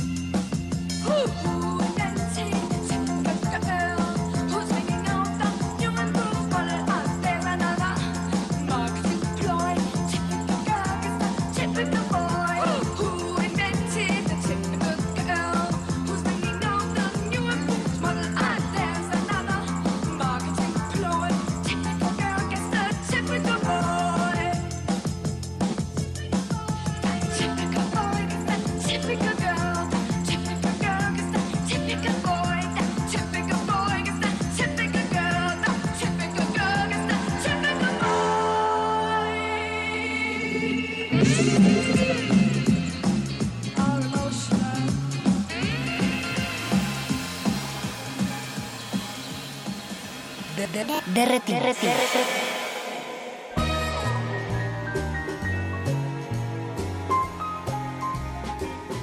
Y estamos de vuelta en Derretinas y como se los prometimos empezando el programa, Para que no digan que no cumplimos. para que no digan que no se cumple en esta tercera temporada de Resistencia Modulada, tenemos regalos. Vamos a dar una playera de Derretinas. Lo único que tienen que hacer es hablar a cabina. El teléfono es 55 23 54 12, 55 23 76 82. Les repito los dos números: 55 23 54 12 y 55 23 76 82. Tienen que hablar a cabina con Beto, que está en la producción, y decirle a alguno de los invitados que hemos tenido en estos dos años y medio de Derretinas. Está fácil, Alberto. Lo que no, lo de hoy no. Sí, bueno, hace ocho Hoy días no. que era Hoy no vale. en donde trabajas, nadie quiso participar. Pero sí, finalmente sí participaron. Sí, sí, sí, Hasta el día claro. siguiente, eso sí. Pero sí participaron. Pero bueno, hoy es muy fácil. Hablan a cabina, le dicen a Beto alguno de los invitados que hemos tenido en estos dos años y medio. Y vaya Han que hemos tenido, ¿no? Muchos. Entonces, no hay pierde. Y eh, se llevan su playera de derretinas y resistencia modulada. Le mandamos un saludo a Mario de la Serna que nos está siguiendo en Twitter, que nos manda un saludo en el calor de esta cabina. Parece que ya ha venido. Creo- creo que no, no Mario no ha venido. pero pero, hay que invitar. pero se siente a través Y de la este, saludos a Gina Cobos. a Gina Cobos, que siempre nos escucha, a Esther Bernal También. también siempre está al pendiente. Y pues chicos, seguimos hablando eh, de Tempestad. Ya decíamos como esta apuesta que tienen ustedes de eh, usar pues la poética del cine para tratar de, eh, de llegar, de hacer llegar un mensaje, pero quisiera saber un poco sobre qué influencias son las más fuertes en su trabajo. Digo, no Influencias necesariamente tienen que ser de cine. Varias. este, de foto fija varias. Eh, por ejemplo, para esta película, Robert Frank es un fotógrafo de foto fija americano. Tiene una- un libro hermoso que se llama Los Americanos, que es un viaje por Estados Unidos. Y este, nos alimentamos mucho de sus imágenes para Tempestad. Y digamos que en general en la vida este, hay varios directores de documental que a mí me provocan mucho. Muchos de ellos son fotógrafos. Uno es de Pardón, Raymond de Pardón, francés. Este, Nicolás Philibert también es alguien que me inspira mucho y que sigo. Frederick Wiseman, la gente del cine directo de los setentas. Este, los vemos mucho, ¿no? Los Ujú. estudiamos. Sí, también ahora eh, me estaba acordando de un, de un texto que leímos, que leímos mucho durante la preparación y también durante el rodaje. eh, Océano Mar. Océano Mar de, de Alessandro Barico. Es una novelita muy chiquita y en- tiene tres partes y la parte en medio habla sobre un naufragio. Y lo hace de una manera muy cruda pero también muy poética y como remarcando el proceso de alguien para convertirse en un animal, ¿no? Alguien que está, es un grupo de gente que naufraga y cuenta de una forma muy muy muy sí muy poética como Muy fuerte. muy fuerte como alguien de ser humano se convierte en animal ¿no? y, y fue realmente pues como una guía muy muy para mí fue una guía que tenía todo el tiempo cerca y que cuando me perdía un poco pues eh, me acercaba otra vez al, al texto ¿no? mencionabas ahorita eh, presente la, la búsqueda, la, la necesidad de no ser tan explícito, tan obvio en esos temas que abordas, y no solo en Tempestad, sino en, en tus otras películas, Ausencia y este El lugar más pequeño. Eh, el tema te da también eh, o te invita a explorar esos este esa manera visual o cómo es eh, cómo tratas de abordar esos temas estamos hablando que también en el caso de ausencias pues habla también de los efectos pues de esa violencia con una mujer que está perdiendo la razón por no encontrar a, a su esposo y a su hijo secuestrados entonces también cómo es este esta búsqueda a partir del tema Sí, en realidad es un proceso bien distinto con cada película, ¿no? Tiene sus propios mecanismos y, y una exploración muy fuerte eh, de nuestra parte, cada proyecto. Este, en el caso de ausencias, eh, Lulú, que es una mamá que tiene un hijo de ocho años desaparecido, los levantaron al niño, al, al papá del niño, al esposo de Lulú y a dos, a sus dos cuñados. Este había un problema importante para poder entrar a su vida cotidiana en su casa, ¿no? Había un problema de seguridad y entonces había un reto importante en la película que era reconstruir, inventar el mundo emocional y sensorial y representar su casa que está vacía, se llama Ausencias la película, ¿no? Y su vida está vacía y su casa está vacía y había que reconstruir su espacio de una manera simbólica, ¿no? Y entonces ese era uno de los retos y, de los problemas que siempre se vuelven retos y que terminan trasladándose a la imagen, al sonido y a un montón de otros elementos narrativos para la película, ¿no? Y empecé a buscar casas vacías, llenas de agujeros, de grietas, eh, con polvo, con huellas en las paredes de cuadros que ya no están, para poder construir y representar este mundo interno del personaje y para poder este construir esa casa que para mí era muy importante, ¿no? Y una vez más, muchos de los comentarios de los espectadores eran, de hecho hay una hay alguna crítica de este cortometraje que es un corto en donde el escritor dice los muebles de la casa están llenos de polvo, ¿no? Y las paredes parece que tienen heridas o algo así, o están llenas de grietas, pero no hay muebles, no hay, una vez más, el imaginario de quien lo ve termina de completar lo que está faltando allí, ¿no?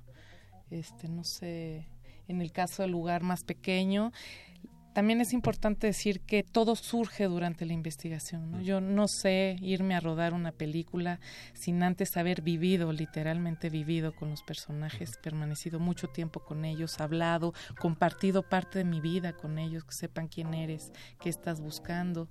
Este, es una construcción de una relación y de una complicidad siempre con, con la gente con la que vas a trabajar y con sus espacios, con sus entornos, con sus ámbitos cotidianos. En el caso del lugar más pequeño había una montaña, un bosque que era muy importante, que era la tumba de toda la gente que murió allí en la guerra en El Salvador y se volvió un elemento este narrativo muy importante este bosque, ¿no?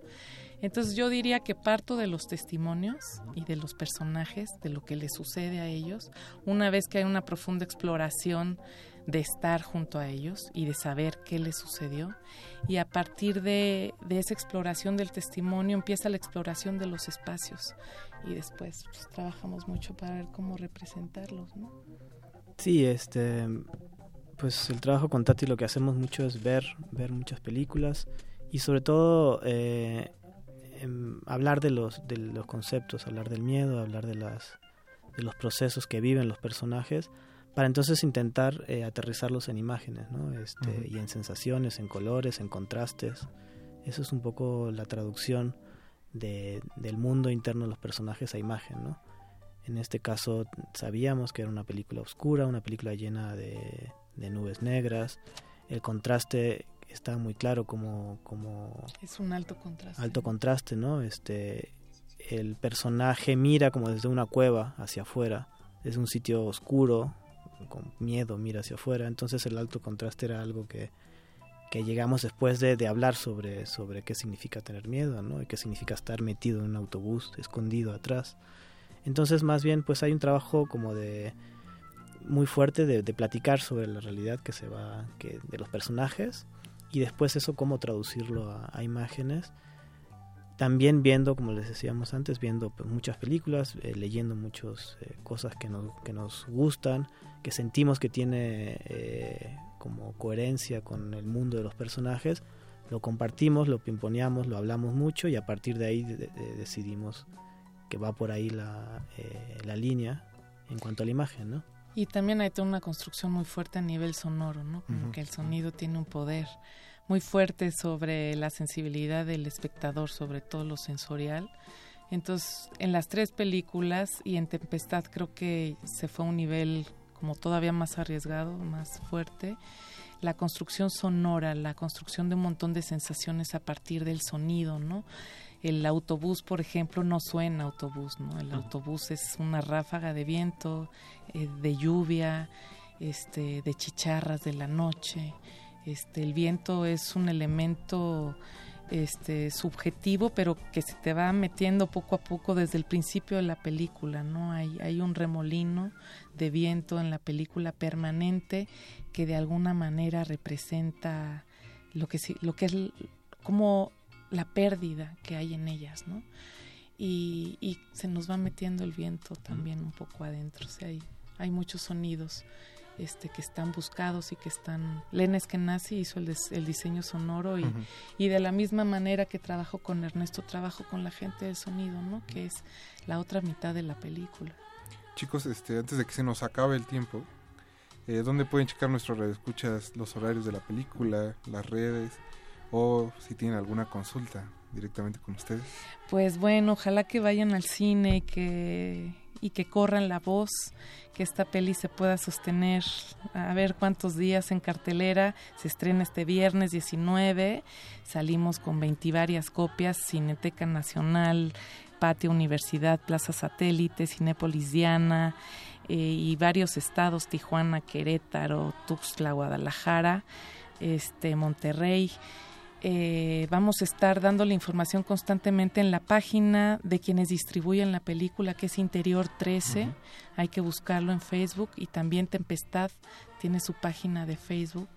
Este, y ahí va a estar permanentemente esta información para que puedan acceder. Y bueno y en las carteleras no Cineteca Nacional que es nuestra sede pues más querida y que nos ha que ha arropado con mucha fuerza la película. Y varios Cinépolis y varios Cinemex, no varios, muy poquitos, como es costumbre para el cine mexicano, mexicano, pero este en las carteleras va a estar esta información, ¿no? Y afortunadamente en caso de Interior 13, pues todos los días están dando todos los horarios, Informando. entonces no hay pierde ahí. Chicos, pues muchas gracias Tatiana, Ernesto por habernos acompañado Gracias. esta noche. Muchas y pues mucha suerte en el cine, ahora sí. Muchas gracias. gracias, un saludo muy grande a todo el auditorio. Muchas gracias. Nosotros vamos a regresar con nuestros amigos de la Filmoteca de la UNAM. Todavía no se van las playeras, así que llame, llame ya. Nosotros vamos a escuchar Matando de Café Tacuba y regresamos, están en Derretinas.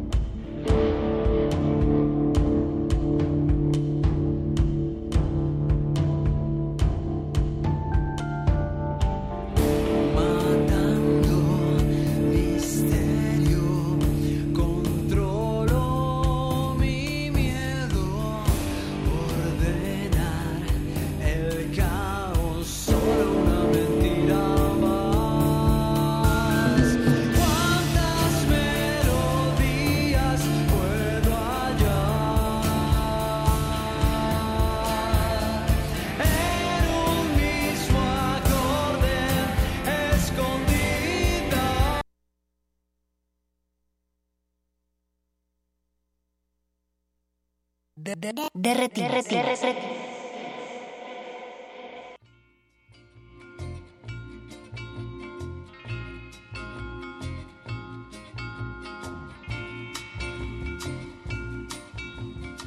El calor no baja, pero de retinas se nos está acabando. Ahora sí que ni siquiera con una hora nos da, nos da basto.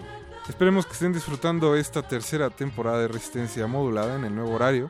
Recuerden que todavía tenemos regalos tienen que hablar al 55 23 54 12, 55 23 54 12 o 55 23 76 82, 55 23 76 82 y decirnos, eh, así que el que conteste primero, pues qué, qué invitados hemos tenido en el Eso va programa. a probar quién es realmente fan de Derretinas. Hemos tenido 125 programas según la escaleta. Han Así que solo tienen que nombrar uno de los 124 que han venido a esta cabina, no es tan difícil. Han venido directores, han venido actores, han venido programadores. Hemos tenido de todo, incluyendo críticos de cine. Críticos de cine, exacto. Sí, así que no hay pretexto, recuerden que tienen que llamar a cabina al 55 23 54 12 o 55 23 76 82 y decirle a Beto o a Yesua, quien le conteste el teléfono, uno de los invitados que hemos tenido en Derretines y nosotros vamos a cerrar este programa platicando con nuestros amigos de la Filmoteca de la UNAM, en este caso con el director Rodrigo Ortega Ortuño, director de Sinestesia, que se estrena pronto en el Centro Cultural Universitario. Rodrigo, buenas noches. Bueno, ¿Sí? ¿Me escuchas? ¿ahí nos escuchas? Sí, sí, sí. Perfecto, pues Rodrigo, eh, pues háblanos un poco de la película que se va a estrenar el 24 Ah, de mayo en la Filmoteca de la UNAM. Claro que sí. Pues mira, es una eh, es una película que, bueno, la historia, les empiezo contando un poco sobre la historia. Ajá. Va de una chica que in- incursiona en la experimentación con el LSD Ajá. y así su vida da, sufre un cambio radical. Después de su primer dosis, comienza un viaje de, de introspección que, bueno, a ella le ayuda mucho porque tiene muchos traumas por la muerte de sus padres. Y durante este trayecto pasa por un fenómeno neurológico que se llama, que esa es la sinestesia. Que la sinestesia es básicamente, eh, es cuando los, lo- los, los sentidos se fusionan y entonces uno es capaz de escuchar colores, ver sonidos, eh, oler texturas, ¿no? Todo, todos los sentidos se, se mezclan y entonces ella empieza a experimentar con todo esto. Eh, por ahí ese es como el, el- hilo de la trama, pero en paralelo, pues ella eh, termina por, por involucrarse en el mundo del narcotráfico y bueno, se encuentra en un país en guerra y bueno, no va por ahí tanto la historia, ¿no? Como que es, es- es como un poco la historia terrenal, en realidad es como este, este pequeño espacio en su vida donde donde conoce el LSD y, y- y se conoce a sí misma, ¿no? Cómo termina viéndose a sí misma. ¿Qué, ¿A partir de qué día la pueden encontrar nuestros radioescuchas en la Filmoteca de la UNAM? Va a estar a partir del 24 de mayo Ujú. Este hasta el 4 de junio. Eh, hay varios horarios, los pueden consultar en la página, que en la página de Facebook, que es diagonal sinestesia la película. Y bueno, también en la página de la Filmoteca de la UNAM. Este, hay muchos horarios, empieza como desde las 11 de la mañana, que las funciones de las 11 de la mañana es entrada libre. Este, y bueno, pues no sé, mm, Pues ahí está Este- la invitación, Rodrigo. Muchas gracias por Ay, habernos pues, contestado la llamada y recuerden que el próximo 24 de mayo ya pueden ver Sinestesia en la Filmoteca de la UNAM. Sí. Rodrigo, buenas noches. muchas gracias. Hasta No, hasta luego. Suerte, gracias, bye. Gracias. No, Con eso vamos a cerrar este de Retinas. Muchas gracias a Don Agus que estuvo en los controles, Yeso en la producción, Betoques también, Oscar del otro lado del cristal, Alberto Acuña Navarijo. Gracias, buenas noches, Rafa. Mi nombre es Rafael Paz y nos escuchamos el próximo martes. Recuerden que se quedan con el punto R. Y nosotros eh, vamos a escuchar Six in the Morning de Ice-T. Nos escuchamos el próximo martes.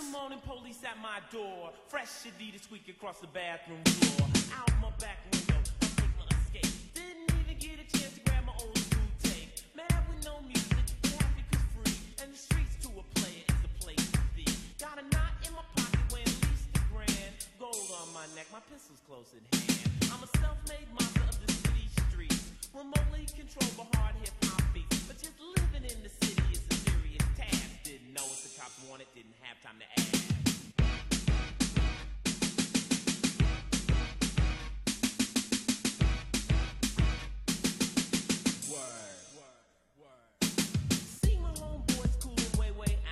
Told them that my morning cold bugged them out. Shot a little dice till my knees got sore. Kicked around some stories about the night before.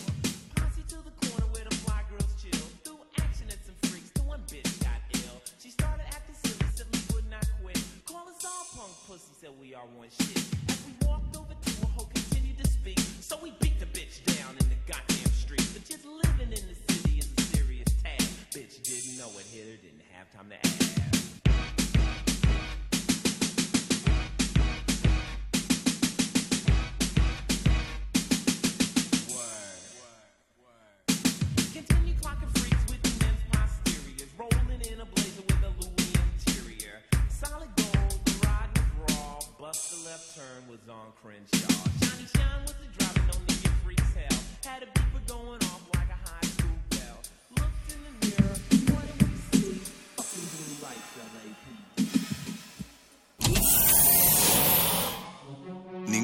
Fue dañado durante la filmación y reproducción de este programa.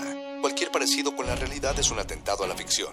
Consulta cartelera para próximas funciones.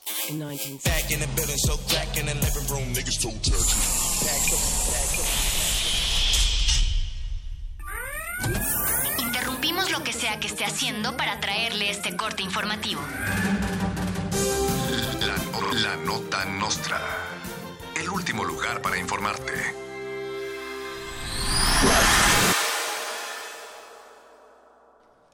La Fiscalía del Estado de Sinaloa dice que investiga el asesinato de Javier Valdés, periodista sinaloense, especialista en temas de narcotráfico, corresponsal de la jornada y editor del semanario Río 12. A pesar de que el periodista había buscado protección por amenazas de muerte, el fiscal Juan José Ríos, encarnación moderna de Sherlock Holmes, afirma que no descartan que el móvil del asesinato haya sido un asalto. El semanario Río 12 aclaró que no aceptarán otra línea de investigación que no sea la de la labor periodística de Javier Valdés.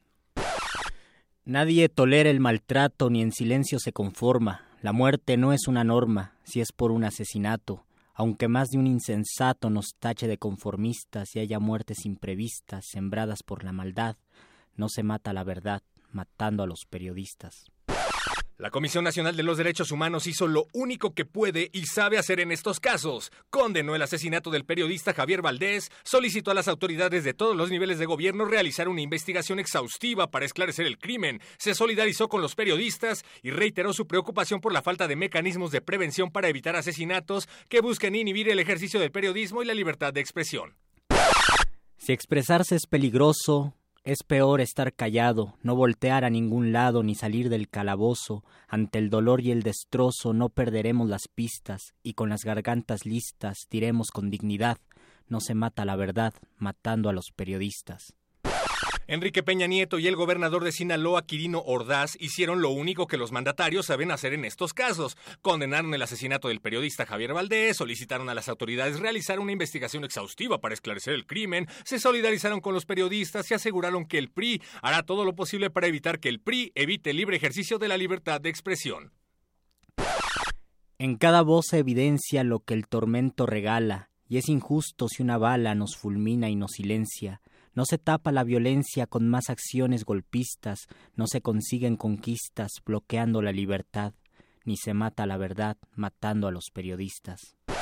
Margarita Zavala, perdida de Calderón, esposa del expresidente Calderón y candidata a la presidencia, hizo lo único que saben hacer los candidatos en estos casos. Condenó el asesinato del periodista, solicitó a las autoridades realizar una investigación exhaustiva para esclarecer el crimen, se solidarizó con los periodistas, bla, bla, bla. Sin embargo, una activista le recordó en Twitter que hoy el, hoy asesinado acusó a su esposo de empoderar y proteger al cártel de Sinaloa durante su mandato. El sexenio de Calderón sigue siendo el más oscuro para el periodismo, con más de 80 periodistas asesinados.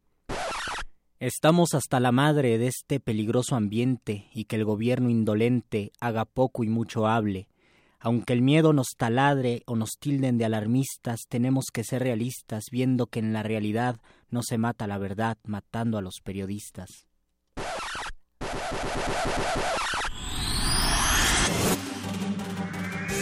Estas fueron las últimas noticias que debiste recibir. Puedes continuar con tus actividades cotidianas. La no- nota, nota nostra. La nota nostra.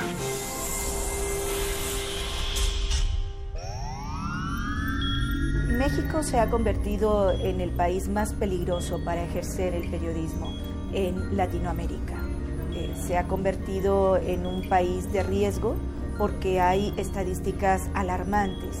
120 compañeros han sido asesinados en los últimos años, 25 permanecen desaparecidos, cada 26 horas se agrede a un medio de comunicación, a un periodista en México, lo cual refleja la falta de voluntad política para garantizar nuestra seguridad. Resistencia modulada.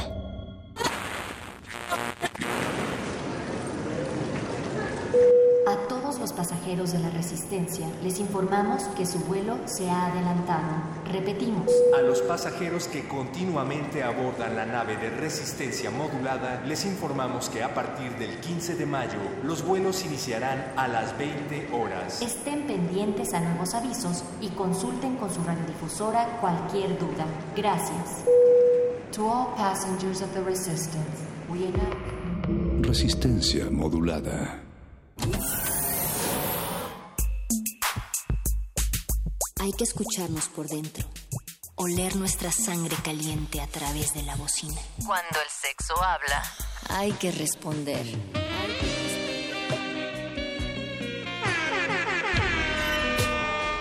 El, el, el, el punto R.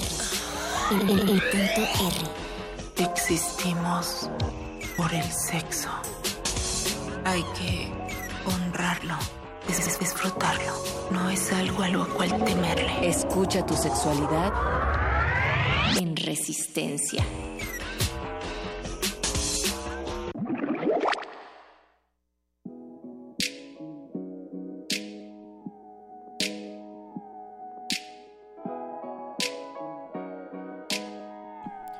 Oyeristas, sexoescuchas y cachondo resistentes, bienvenidos a este punto R del martes 16 de mayo. Estamos estrenando horario y esperemos que desde una hora antes ustedes ya estén listos para lubricar sus oídos, para entretener sus sentidos, escuchando mi voz, la voz de mi compañera Mónica Sorrosa.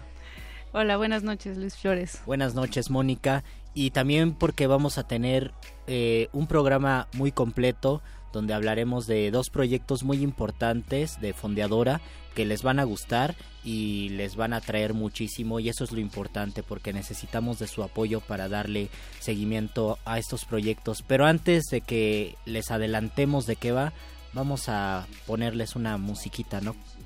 Así es, antes de escuchar una canción de Scissor Sisters, querido Luis, me gustaría agradecer a la producción, a Betoques detrás del cristal, a Oscar el Voice, también en los controles, a Don Agus, José eh, Agustín Mulia. eh, y me gustaría también recordar algo muy importante, Luis, que mañana 17 de mayo es Día Mundial de la Lucha contra la Homofobia y a sazón de esta lucha que debemos eh, vivir y debemos apoyar. Eh, una nota que nos manda un radio escucha, Lunar Stone, eh, nos dice que una drag queen visitó el Museo de Memoria y Tolerancia, pero fue acusada y se le negó el acceso en un acto de discriminación. Micónica Q quería visitar la exposición de feminicidios en dicho recinto, pero en la entrada se le negó el acceso por parte de un guardia de seguridad por cómo iba vestida y a su vez denunció de lo sucedido en sus redes sociales. Ella dice, por ir de drag no me dejaron entrar al Museo de la Memoria y Tolerancia. Me sorprende después de entrar a Bellas Artes, al Centro Cultural España, al Museo del Estanquillo y Sumaya. ¿Está en las políticas del Museo de la Memoria o fue por ir maquillado? Así es que mañana, 17 de mayo, Día Mundial de la Lucha contra la Homofobia. Esto es Punto R.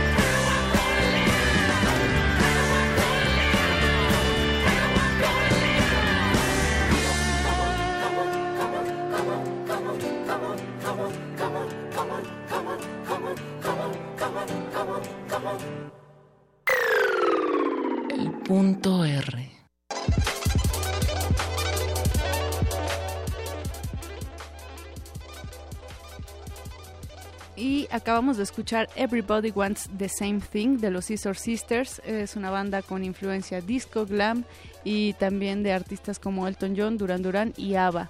Y bueno, Luis, como bien mencionamos al principio de este programa, eh, pues mañana 17 de mayo es Día Mundial de la Lucha contra la Homofobia. Eh, hemos leído una nota que nos manda un radio escucha, Lunar Stone, que es frecuente radio escucha además. Y si bien esta nota es eh, de finales de abril, tiene mucha relevancia porque la discriminación continúa y a pesar de que existen este tipo de recintos como el propio Museo y Tolerancia, resulta pues bastante sarcástico que en la vida cotidiana sigamos interiorizando patrones culturales eh, pues que discriminan, que hacen menos, que tachan, que etiquetan. y sobre todo que se vive con temor en muchas ocasiones y no se visibiliza los casos de de este tipo de violencia pues vamos a seguir sumergidos en una idea de rechazo y de intolerancia en donde sea que nos encontremos, incluso en el Museo de la Tolerancia. Así es. En este tenor, Luis, ya tenemos en, en la línea telefónica a Samantha Flores, que nos va a platicar de un proyecto que tiene, eh, se llama Un Hogar para la Tercera Edad LGBTI. Eh, hola Samantha, ¿nos escuchas? Claro, sí los escucho, gracias. Muy buenas noches y muchas gracias por desvelarte con nosotros en este No, gracias punto R. ustedes por invitarme porque me van a ayudar mucho. Cuéntanos un poco de ti, Samantha. ¿Qué inquietudes te llevaron a maquilar el, pro- el proyecto Un lugar, un hogar, perdón, para la tercera edad LGBTI? Bueno, mira, yo soy voluntaria de un albergue para niños con VIH que se llama Ser Humano desde hace 22 años. Entonces eso me sensibilizó un poco para las necesidades que tiene uno como ser humano. Y cuando me dieron la idea del albergue para el adulto mayor LGBTTI, pues me sensibilizó, me sensibilizó más por mi propiedad, ¿no? Tengo 85 años Entonces me, pues, me llegó más y me enamoré del proyecto y desde entonces comencé primero a buscar la manera de legalizar la asociación porque no puedes hacer nada si no estás legalmente formada, ¿no? Y después ya comencé a, a buscar un espacio para poner el albergue. Todavía no sabía yo lo muchísimo que iba a costar de dinero.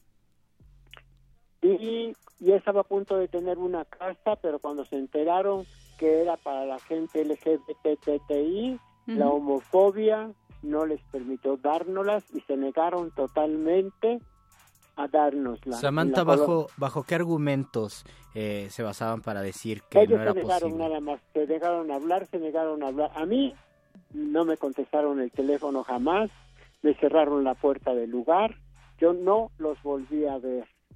La gente que fue intermediaria para que yo consiguiera ese espacio, se negaron, se negaron y se negaron, pero alguien de ahí dentro les dijo que nos habían prohibido el acceso y dárnoslo en comodato o en renta, porque era iba a ser para la gente gay y ellos iban a perder prestigio en la colonia donde estaban, es la colonia Clavería. Así es que después de, primero intenté dos años para regularizar la, la asociación y lo conseguí gracias a mis amigos que me ayudaron, el notario no nos cobró un centavo, el contador público no nos, no nos cobró un centavo, pagamos únicamente lo que costaban los papeles y hay un señor, Jorge de la Rosa, que es dueño de un antro que se llama Bebe Más, y él, me, él es una gente linda, un gran amigo mío, y él fue el primer donato- do- donante que con su grupo de amigos de negocios, demás empresarios, nos dieron un donativo de 96 mil pesos y fue el donativo primero que recibí y con lo que estuve pagando papeles y todo, ¿no? Volví a quedar en cero después de esa aventura de, de la de clavería y ahora gracias al señor Alex Villalobos, que fue el que me dio la idea de hacer esto de donadora eh, eh, punto MX y que subió el video a, a internet y que pues, podemos ahora tener una meta de juntar determinada cantidad de dinero para rentar una casa.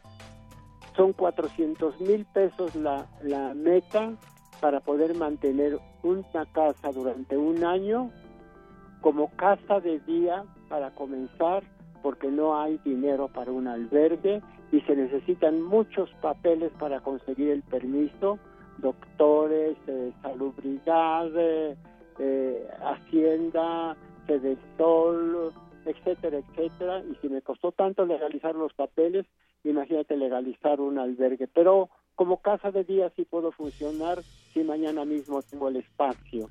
Samantha, ¿qué beneficios tendría para la comunidad LGBTI este tipo de albergues? Esto va a ser gratuito. Y va a ser el primer lugar en el mundo, porque creo que ya hay dos o tres albergues para LGBTI, uno en Madrid, creo que otro en, en Uruguay, en Chile, hay dos o tres, pero son de paga y son carísimos. Y lo que yo intento es que sea gratuito, porque la población adulta gay en la Ciudad de México, cuando menos, es muy grande, cientos de miles, y la mayoría están sin pensión, sin, sin jubilación, sin servicios médicos, y es a la gente que yo in- intento darle un poco de ayuda, además de la soledad en que viven, que estemos juntos, que disfrutemos como una familia, y pienso que va a ser el primer paso importante el sentirnos importantes y no invisibles, porque hasta este momento somos invisibles, nadie sabe que existimos. Claro. Samantha, esta generación es una generación llena de incertidumbres acerca del futuro, no solamente la comunidad LGBTI, sino muchos de nosotros que vivimos en el freelanceo, como ahora comúnmente se llama. Pero en otro tenor, eh, hace unos años, cierto jefe de gobierno se dio cuenta de que las personas de la tercera edad era un sector desprotegido, olvidado y muchas veces agredido. Parece que los políticos nunca habían prestado atención a este sector tan importante, Samantha. Pero sin fines de entrar en materia política, para ti, ¿qué beneficios tiene para una ciudad que se dice de vanguardia apostar por este tipo de proyectos? Mira, efectivamente, cuando estuvo López Obrador en el gobierno de la Ciudad de México, primero, número uno, conseguimos la, tarjeta de alimentos. Número dos, conseguimos la tarjeta de INAPAN para no pagar, tener descuentos pequeños, pero descuentos al fin en farmacias, teatros, etcétera. Sobre todo poder utilizar el metro y el metrobús sin pagar, que es ya bastante, ¿no? Y estamos agradecidos, pero no es suficiente, no, no es suficiente todavía y no hemos logrado penetrar en la cultura de nuestros actuales políticos que también la, lo- la población LGBTTI es un ser humano, pero somos mexicanos, tenemos todos los derechos que un ciudadano mexicano tiene. Igual obligaciones porque igual pagamos impuestos, ¿no? Por supuesto. Samantha Flores, ¿cómo le Sí. hacemos para poder apoyar este proyecto? ¿Cómo, dónde donar? ¿Cuáles son las redes sociales? ¿Cómo te agradezco que me lo preguntes, de veras, no? Y número uno, les agradezco la ayuda de ustedes, que va a ser muy, muy importante por el- la audiencia que tienen tan grande. Claro, Samantha, aquí Hay tienes en tu espacio. Internet, gracias. Hay en internet una cuenta que dice donadora.mx. Entran ahí y buscan Samantha Flores. Y ahí en Samantha Flores está la cuenta de banco para, para donar. Y tenemos una meta de 400 mil pesos para reunir en 60 días, pero ya nos pasaron 30 días, nos quedan 60. Les quedan Y- 30 días para reunir 400 mil Pero, Claro, pesos. pero yo creo que ustedes tienen más de 2, 3 millones de, de radio oyentes. Claro y con sí. un peso que nos depositara cada uno, vamos a conseguir nuestro objetivo. Un solo peso que nos donaran. Donadora.mx y se puede donar Donadora.mx. en cu- cualquier cantidad. En cualquier, claro que en cualquier cantidad, Muy ¿no? bien.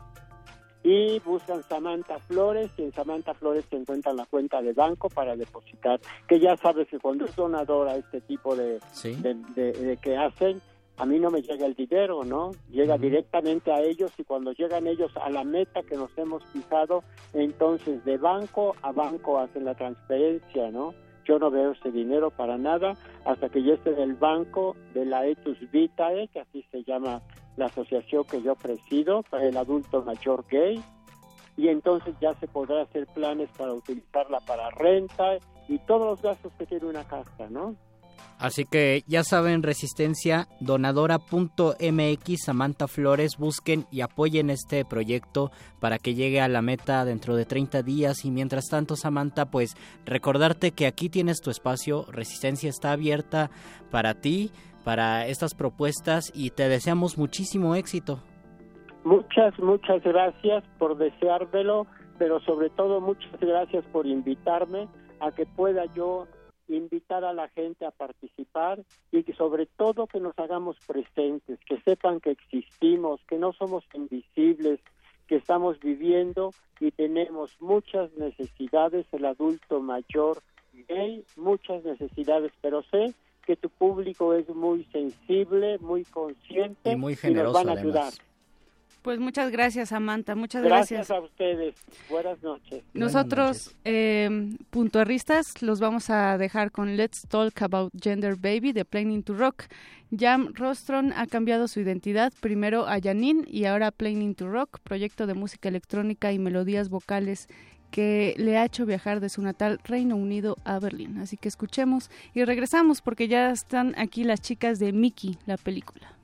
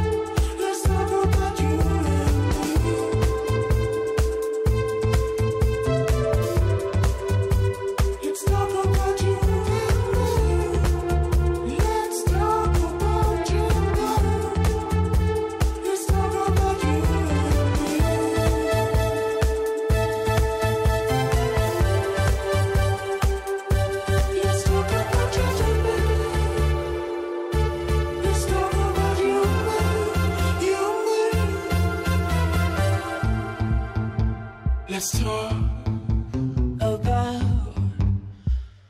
about gender. Let's talk.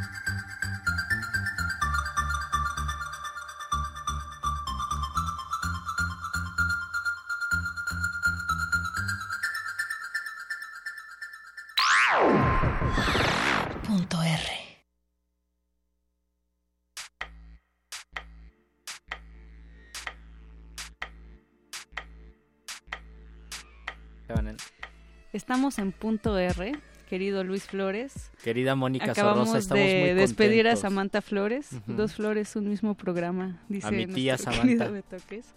Eh, pero ya estamos aquí con nuestro segundo proyecto de la noche, que es Mickey la película. Está aquí Mickey, protagonista de la película. Buenas Hello, noches. sexys. y también está Indira Cato. O Indira. Indira. Indirix. La Indirix. Que es productora Ella de es la productora de la película. exactamente. Pero para saber de Mickey la película, primero tenemos que saber quién es Mickey en la vida real o en la vida radiofónica y de redes sociales. Y Pues qué yo bueno, que más que bien te en, tengamos en- aquí. en la vida, en la vida de realidad. De En la vida real, virtual y real, real, digamos, ¿no? Ahorita están escuchando así la voz de un de un robot. Soy como un robot en redes. No, estoy bromeando. Pues mira, em, yo soy sinaloense. Tengo 21 añitos, rubia. Joven. Joven, Aquí me alegre. dijeron que seduciera al público, entonces ando, ando modulando mi voz para que se escuche más cachonda. Muy bien. Y además Oye. se antoja para la noche. Ajá. ¿Aló? Oye, me encanta, me encanta tener que hablar así como sexy. 21 años de Sinaloa y llegas Sí. al DF hace cuánto? Bueno, más bien mi historia ha sido un poco más complicada que solo venirme a la Ciudad de México, porque antes, mm, bueno, yo estudié en una escuela católica toda mi vida y soy de Mazatlán, Sinaloa, que es como la tierra de las reinas de belleza y el narcotráfico. Y desde peque te inculcan esta cultura de reina de belleza. Pero conmigo al principio no fue así. Yo cuando tenía 11 años era todo lo contrario a lo que soy ahorita, era gótico, usaba mis botas metaleras, me gustaba el black metal y no, no me encontraba, o sea, eh, mi entorno no era nada como lo que yo quería ser. O sea, yo no tenía a nadie con, con quien me pudiera inspirar. Entonces, redes sociales siempre fue y siempre ha sido y va a seguir siendo como mi escape. O sea, en mi entorno no me encontraba, entonces yo buscaba referencias en Japón, en otros países, veía youtubers, me metía a Fotolog, por MySpace, y era como yo me encontraba y como yo me sentía a gusto. Entonces comenzaba a subir fotos, comenzaba a expresarme, a conocer gente de otros lados, y gracias a Internet me encontré. Y gracias a eso, eh, pues estoy ahorita aquí. O sea, fue un proceso largo y de hecho el documental se va a tratar de eso porque um, mis seguidores, que son mis bebés, mis sexys, solo conocen em, la parte de ahorita, que es una parte muchísimo más rosa y muchísimo más, pues, alegre, feliz, pero pues no siempre fue así y fue un proceso bastante complicado con, con el background de que pues vengo de, de Sinaloa y que de escuela católica y que lo- a los padres se les salía el taco cuando me venía, me veían vestida de gatito en la escuela. Pero también un estado muy machista, ¿no? Marcado por el machismo, por un lado, pero y por el estereotipo de eh, también de una mujer hermosa, ¿no? Una mujer Sí. exuberante, una mujer sí, muy bella. Sí, total. De hecho, yo cuando recién vine a la Ciudad de México, que fue justo, o sea, yo no conocía la Ciudad de México, me vine a vivir para acá de una. eh, yo te lo juro, estaba asombrada de cómo habían zonas en las que habían dos personas del mismo sexo agarradas de la mano. Era como de, wow, o sea, no se los lleva la policía, wow. Porque a mí me tocó ver y, y vivir con amigos o amigas que de repente iban agarrados de la mano o se estaban dando un beso y ya se, hace- o sea, te daba miedo hacerlo en público porque no solo la gente te iba a ver mal, sino la policía podía levantarte, o Y sea, se corre un peligro real. Sí, la gente, no, no quiero generalizar porque a mí nunca me pasó nada físico, ninguna agresión física, solo pues eh, vivía pues agresiones más como de gritos, como que la gente siempre me estaba viendo, pero, pero sí es mucho más complicado y más um, viviendo aquí, ahorita comparándolo con la Ciudad de México que todos son súper open, ¿no? bueno no todos, pero casi. Miki, sin embargo, existe el concurso Mi Sinaloa Gay. ¿Cómo, ¿Cómo conviven estas contradicciones culturales? Digamos, por un lado, Mi Sinaloa Gay, eh, un concurso que, digamos, que valida, ¿no? Eh, la belleza de la comunidad LGBTIQ. Y por otro lado, este estereotipo machista o de discriminación que nos estás contando.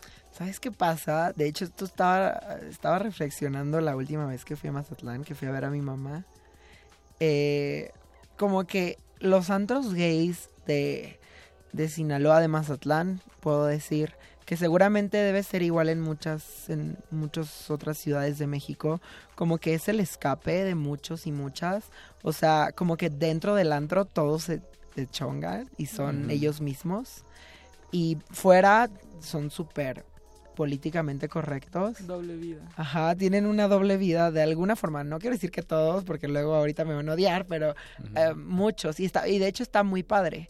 Entonces, estos concursos de, de belleza ah, eh, gay, pues la verdad es que son súper competidos, porque desde peque te meten este chip de las reinas de belleza en Mazatlán. Te lo juro, hay reinas hasta para la cuadra. O sea, no estoy exagerando. Desde el kinder. Entonces, pues tanto mujeres como hombres, pues aspiran a ser reina. Entonces, estos concursos están súper competidos y de hecho yo conocí algunas reinas gay que ya tenían varias coronas, o sea, que ganaban en una ciudad y se iban a otra a competir, o sea, sí, está, está muy divertido la onda de las reinas en Sinaloa. Hay un, mm, en tu canal de YouTube hay un, eh, un video en donde hablas del libro de Carnaval Reinas y Narco de Arturo Santamaría y Sí. dices un poco que gracias a ese libro entiendes por qué el porqué de muchas acciones, no muchos comportamientos, incluso tuyas. Sí, ¿sabes qué? O sea, como muy... Mi adolescencia fue súper oscura. Crecí muy, muy rápido y estaba como en esta onda dark y emo que estaba de moda en el momento.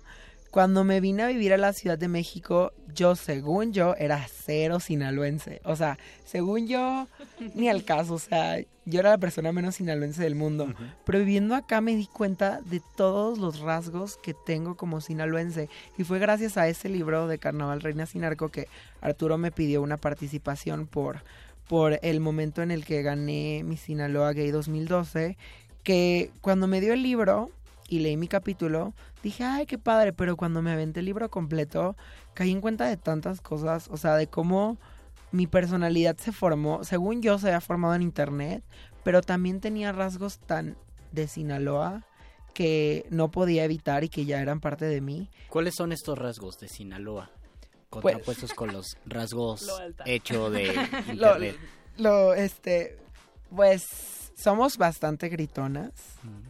Eh, la mujer no solo la vemos como, como es mujer por, por haber nacido mujer, sino hay una serie de características que te hacen mujer en Sinaloa, que es el cabello oscuro, largo, la piel tersa, blanca, las curvas, los tacones de aguja, la forma de caminar, la forma de mirar a las personas.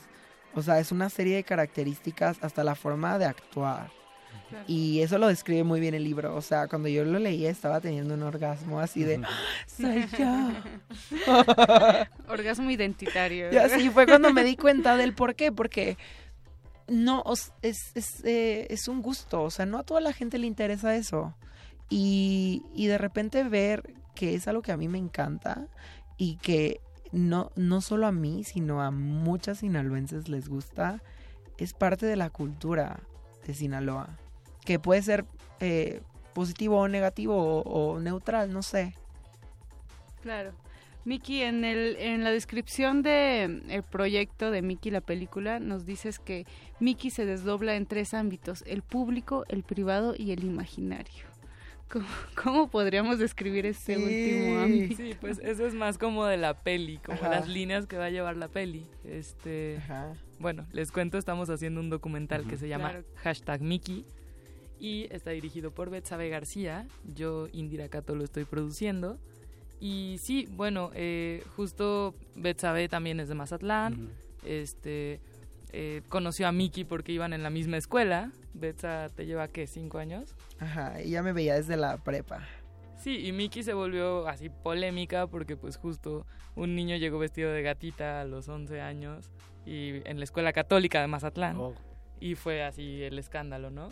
Entonces pues Betsa empezó a, a seguir a Mickey en las redes sociales desde entonces y cuando Mickey llegó a vivir al DF la invitó a vivir con ella, ¿no? Ajá, me invitó a tra- trabajar en la película y la vida se dio, que se acomodó y decidimos vivir juntas para trabajar en el proyecto. Sí. Entonces, estas tres líneas tienen que ver con eh, la forma de contar la película, ¿no? En cómo podemos ver las distintas facetas y las distintas caras de Mickey, que también puede aplicar como, digamos, en cualquier persona de alguna manera, ¿no? Eh, creo que eh, sobre todo esto de las redes sociales tiene la cualidad, ¿no? De que eh, tenemos un perfil, hacemos como nuestro avatar Un virtual, avatar, ¿no? Hacemos nuestro alter ego. Y, muchas veces entonces- asumimos un personaje que en algunos casos me imagino terminamos también compartiendo parte de nuestra esencia con el personaje y los límites entre lo que proyectamos en redes y lo que somos realmente pues son confusos, ¿no? Exacto, un poco eso quiere cuestionar la película, ¿no? Eh, ¿cómo, ¿Cómo nos construimos en las redes sociales? ¿Qué decidimos que, que sea público, ¿no? ¿Quién decidimos ser ahí? Eh, ¿Cómo mostrarnos? Y por otro lado tenemos pues la parte de, de, de quiénes somos en la vida privada, ¿no? Eh, en- Exacto. en, nuestro, en nuestro espacio íntimo, ¿no? Lo que, que no necesariamente pues coincide del todo con el virtual. Entonces tenemos por eso tres líneas, ¿no? Como Mickey en su vida privada, en su vida personal, que muchos de sus fans o de la gente que, que la ha visto en redes, pues no conocen, ¿no? O sea, estas cosas como súper guardadas, íntimas, que están provocando también entre Betsabe y Mickey cuando, cuando las ven, cuando las comentan, eh, pues estas, estos cuestionamientos de Mickey, eh, ¿estás segura de que quieres que tus papás vean esto, no? ¿O estás segura de que la gente vea esto? Creo que sobre todo tu familia, ¿no? O sea, creo que, Sí. que es eso, el, el- algo que está haciendo como un, un tema. Y bueno, y digamos, en la película lo planteamos como evidente, eh, eh, o sea, estos cuestionamientos están filmados, ¿no? Vemos a Mickey eh, reaccionar ante la pregunta de Betsabe de si quiere que, que- si está segura de que quiere mostrar esto, ¿no? Esta parte que nunca se ha mostrado.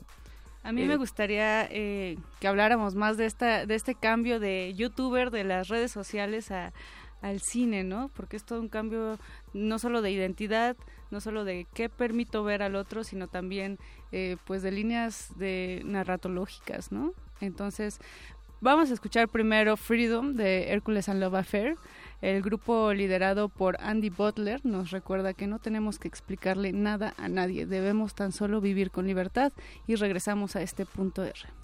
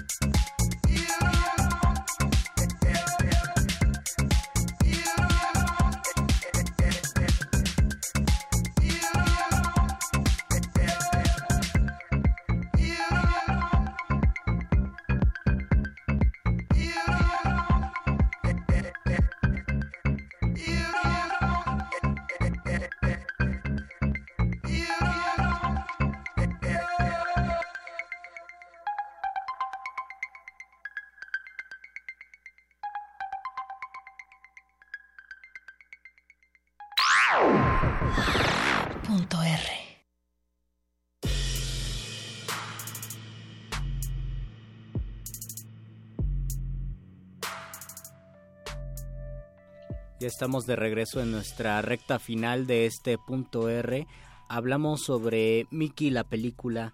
Ya vimos quién es Mickey. Bueno, ustedes ya oyeron, ya se degustaron con la voz de Mickey.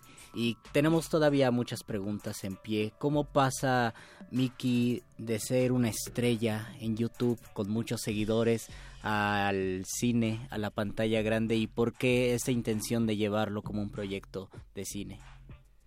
Ah, de hecho, no fue mi decisión. Eh, la directora Betsabe García me escribió justo por Facebook, que te lo juro que gracias a redes sociales he hecho los mejores contactos de mi vida. Y me dice, oye Miki, yo soy Betsabe, te he seguido desde que estás en la secundaria y me gustaría hacer un cortometraje de tu vida. Y yo, ah, ok, tuvimos una junta. En esa junta me dice, ay, ver, enséñame lo que tienes. Y yo por carpetas así de que año tal, año tal, año tal, año tal. Entonces ahí me acuerdo que ella se quedó literal así, como el lado de vainilla, amarilla y fría. y y se, se quedó en shock. Entonces se fue, se quedó pensativa. Una semana después volvimos a tener una junta y ella muy decidida me propuso hacer la película, a lo cual yo obviamente le respondí que sí.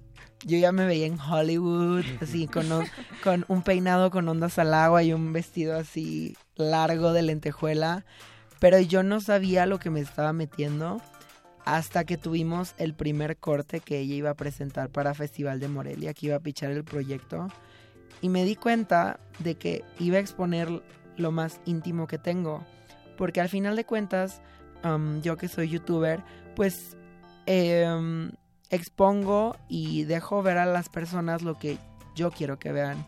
Entonces de repente exponer esa parte mucho más íntima y mucho más sensible y como pues que de repente son fibras que no quieres que la gente toque, pues y verlo en un teaser fue como de what bitch, no quiero hacer la película ya.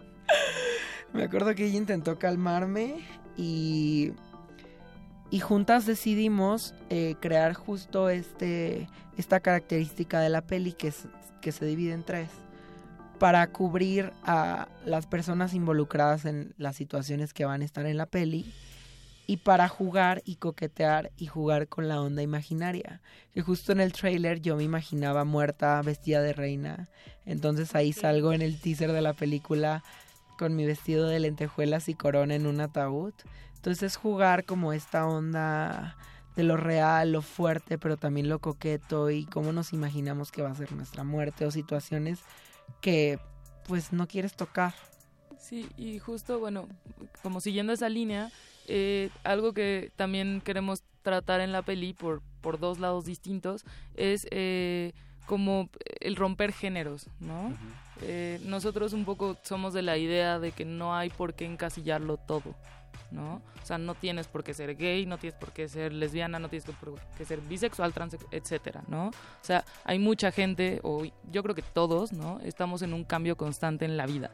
Quizá no en ese sentido específicamente, pero todos, pues es válido, ¿no? Es válido que un día digas, bueno, descubrí algo nuevo de mí. Sí, estamos este, evolucionando, ¿no? Claro, somos seres cambiantes. Y lo acepto y lo recibo y, y juego con ello, ¿no?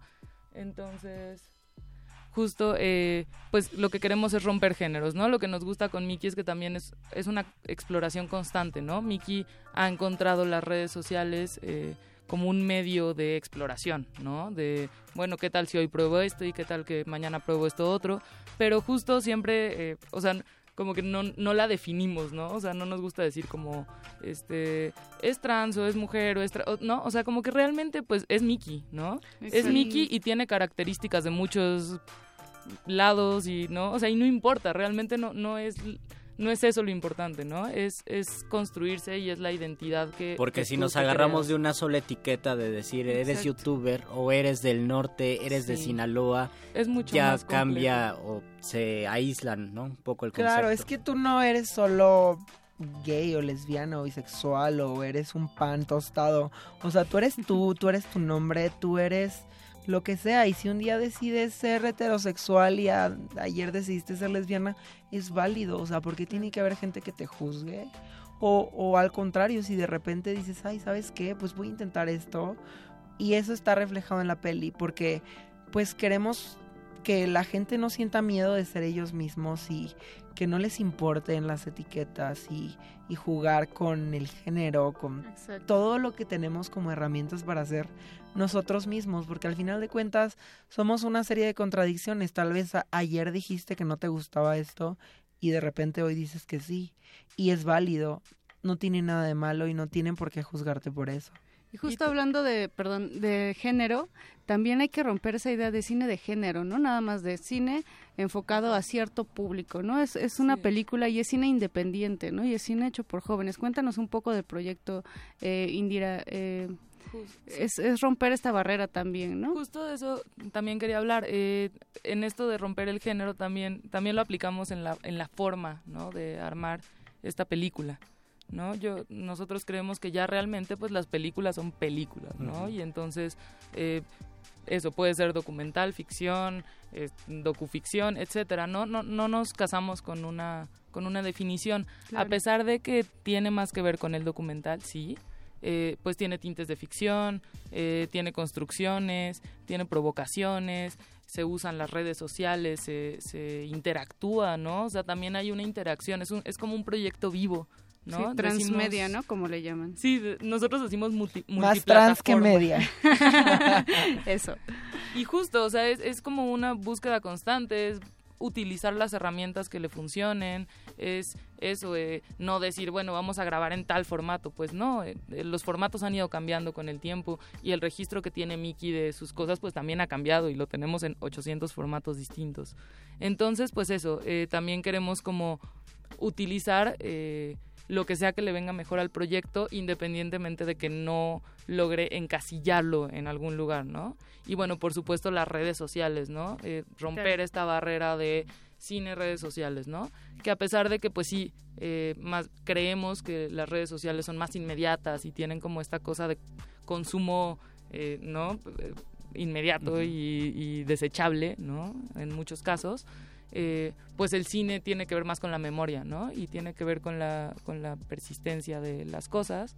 Y entonces, pues también es. Pero bueno, al final, lo que decíamos es: los youtubers están creando eh, contenido, están. ¿no? Es- están editando, están filmando, están. Están siendo Claro. creadores, ¿no? No se trata de pelearse, sino de encontrarse, ¿no? Claro. Ahora o sea- cuéntenos, por favor, en dónde podemos donar para este proyecto, que es súper importante. Bueno, sí. el proyecto está en Kickstarter, porque bueno, como sabrán, es súper complicado levantar proyectos en México, sobre todo en su etapa inicial, ¿no?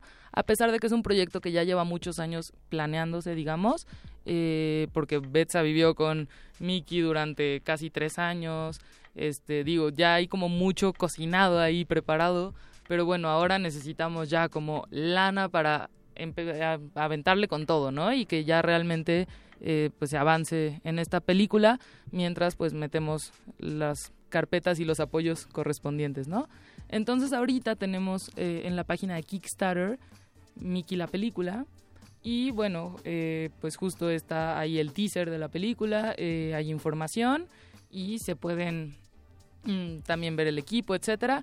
Y ahí, pues, lo que es muy lindo del crowdfunding, por si no lo conocen, es que, pues, justo la sociedad civil, la gente, puede apoyar y puede hacer posible los proyectos que muchas veces, pues, no tienen eh, la posibilidad de salir por otros medios, ¿no? Que o bueno, de por lo menos eh, apoyar directamente lo que ellos quieren ver. Sí, en un país que cada vez se queda más raquítico, ¿no? De- en ese ramo de la cultura. Y un- tenemos recompensas. Sí, exacto, tenemos muchas recompensas y bueno, pues justo es un intercambio, ¿no? También es importante resaltar eso, ¿no?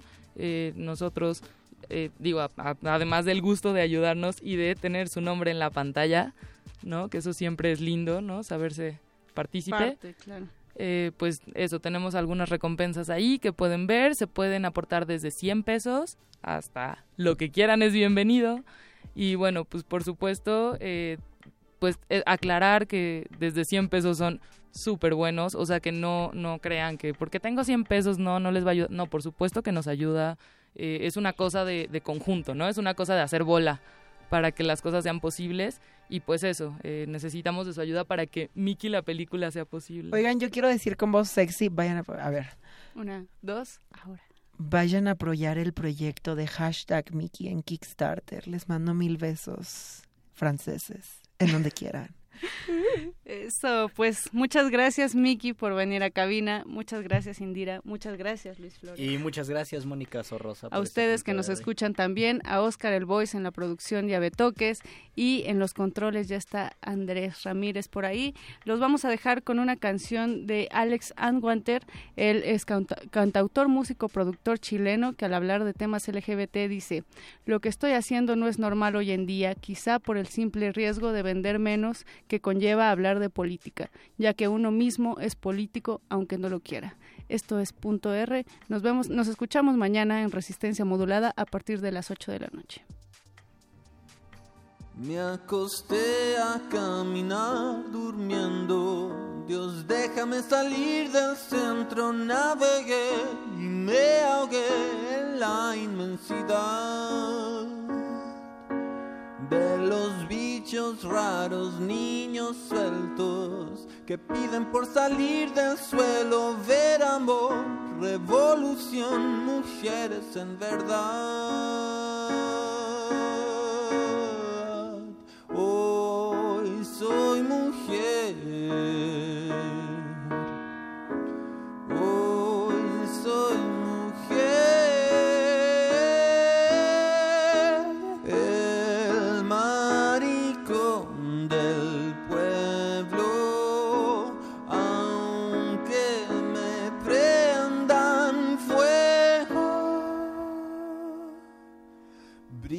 Brillaré como estrellas brillan, no importa cuando mi familia sea noche, sea calle, sea de verdad. No me importa de a dónde vengas, solo importa de qué lado estás. Sin iglesias ni edificios, tú y tu soledad.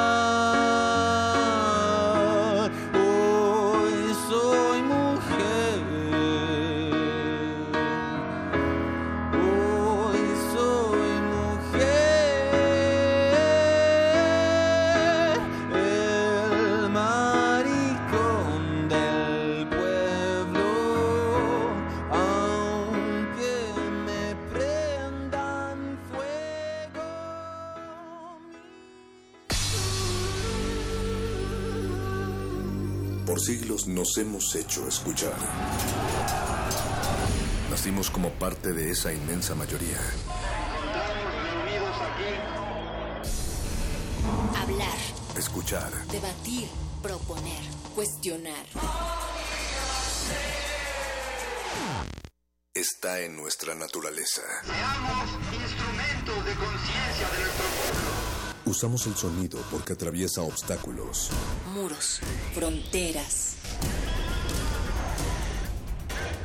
Nosotros somos la resistencia.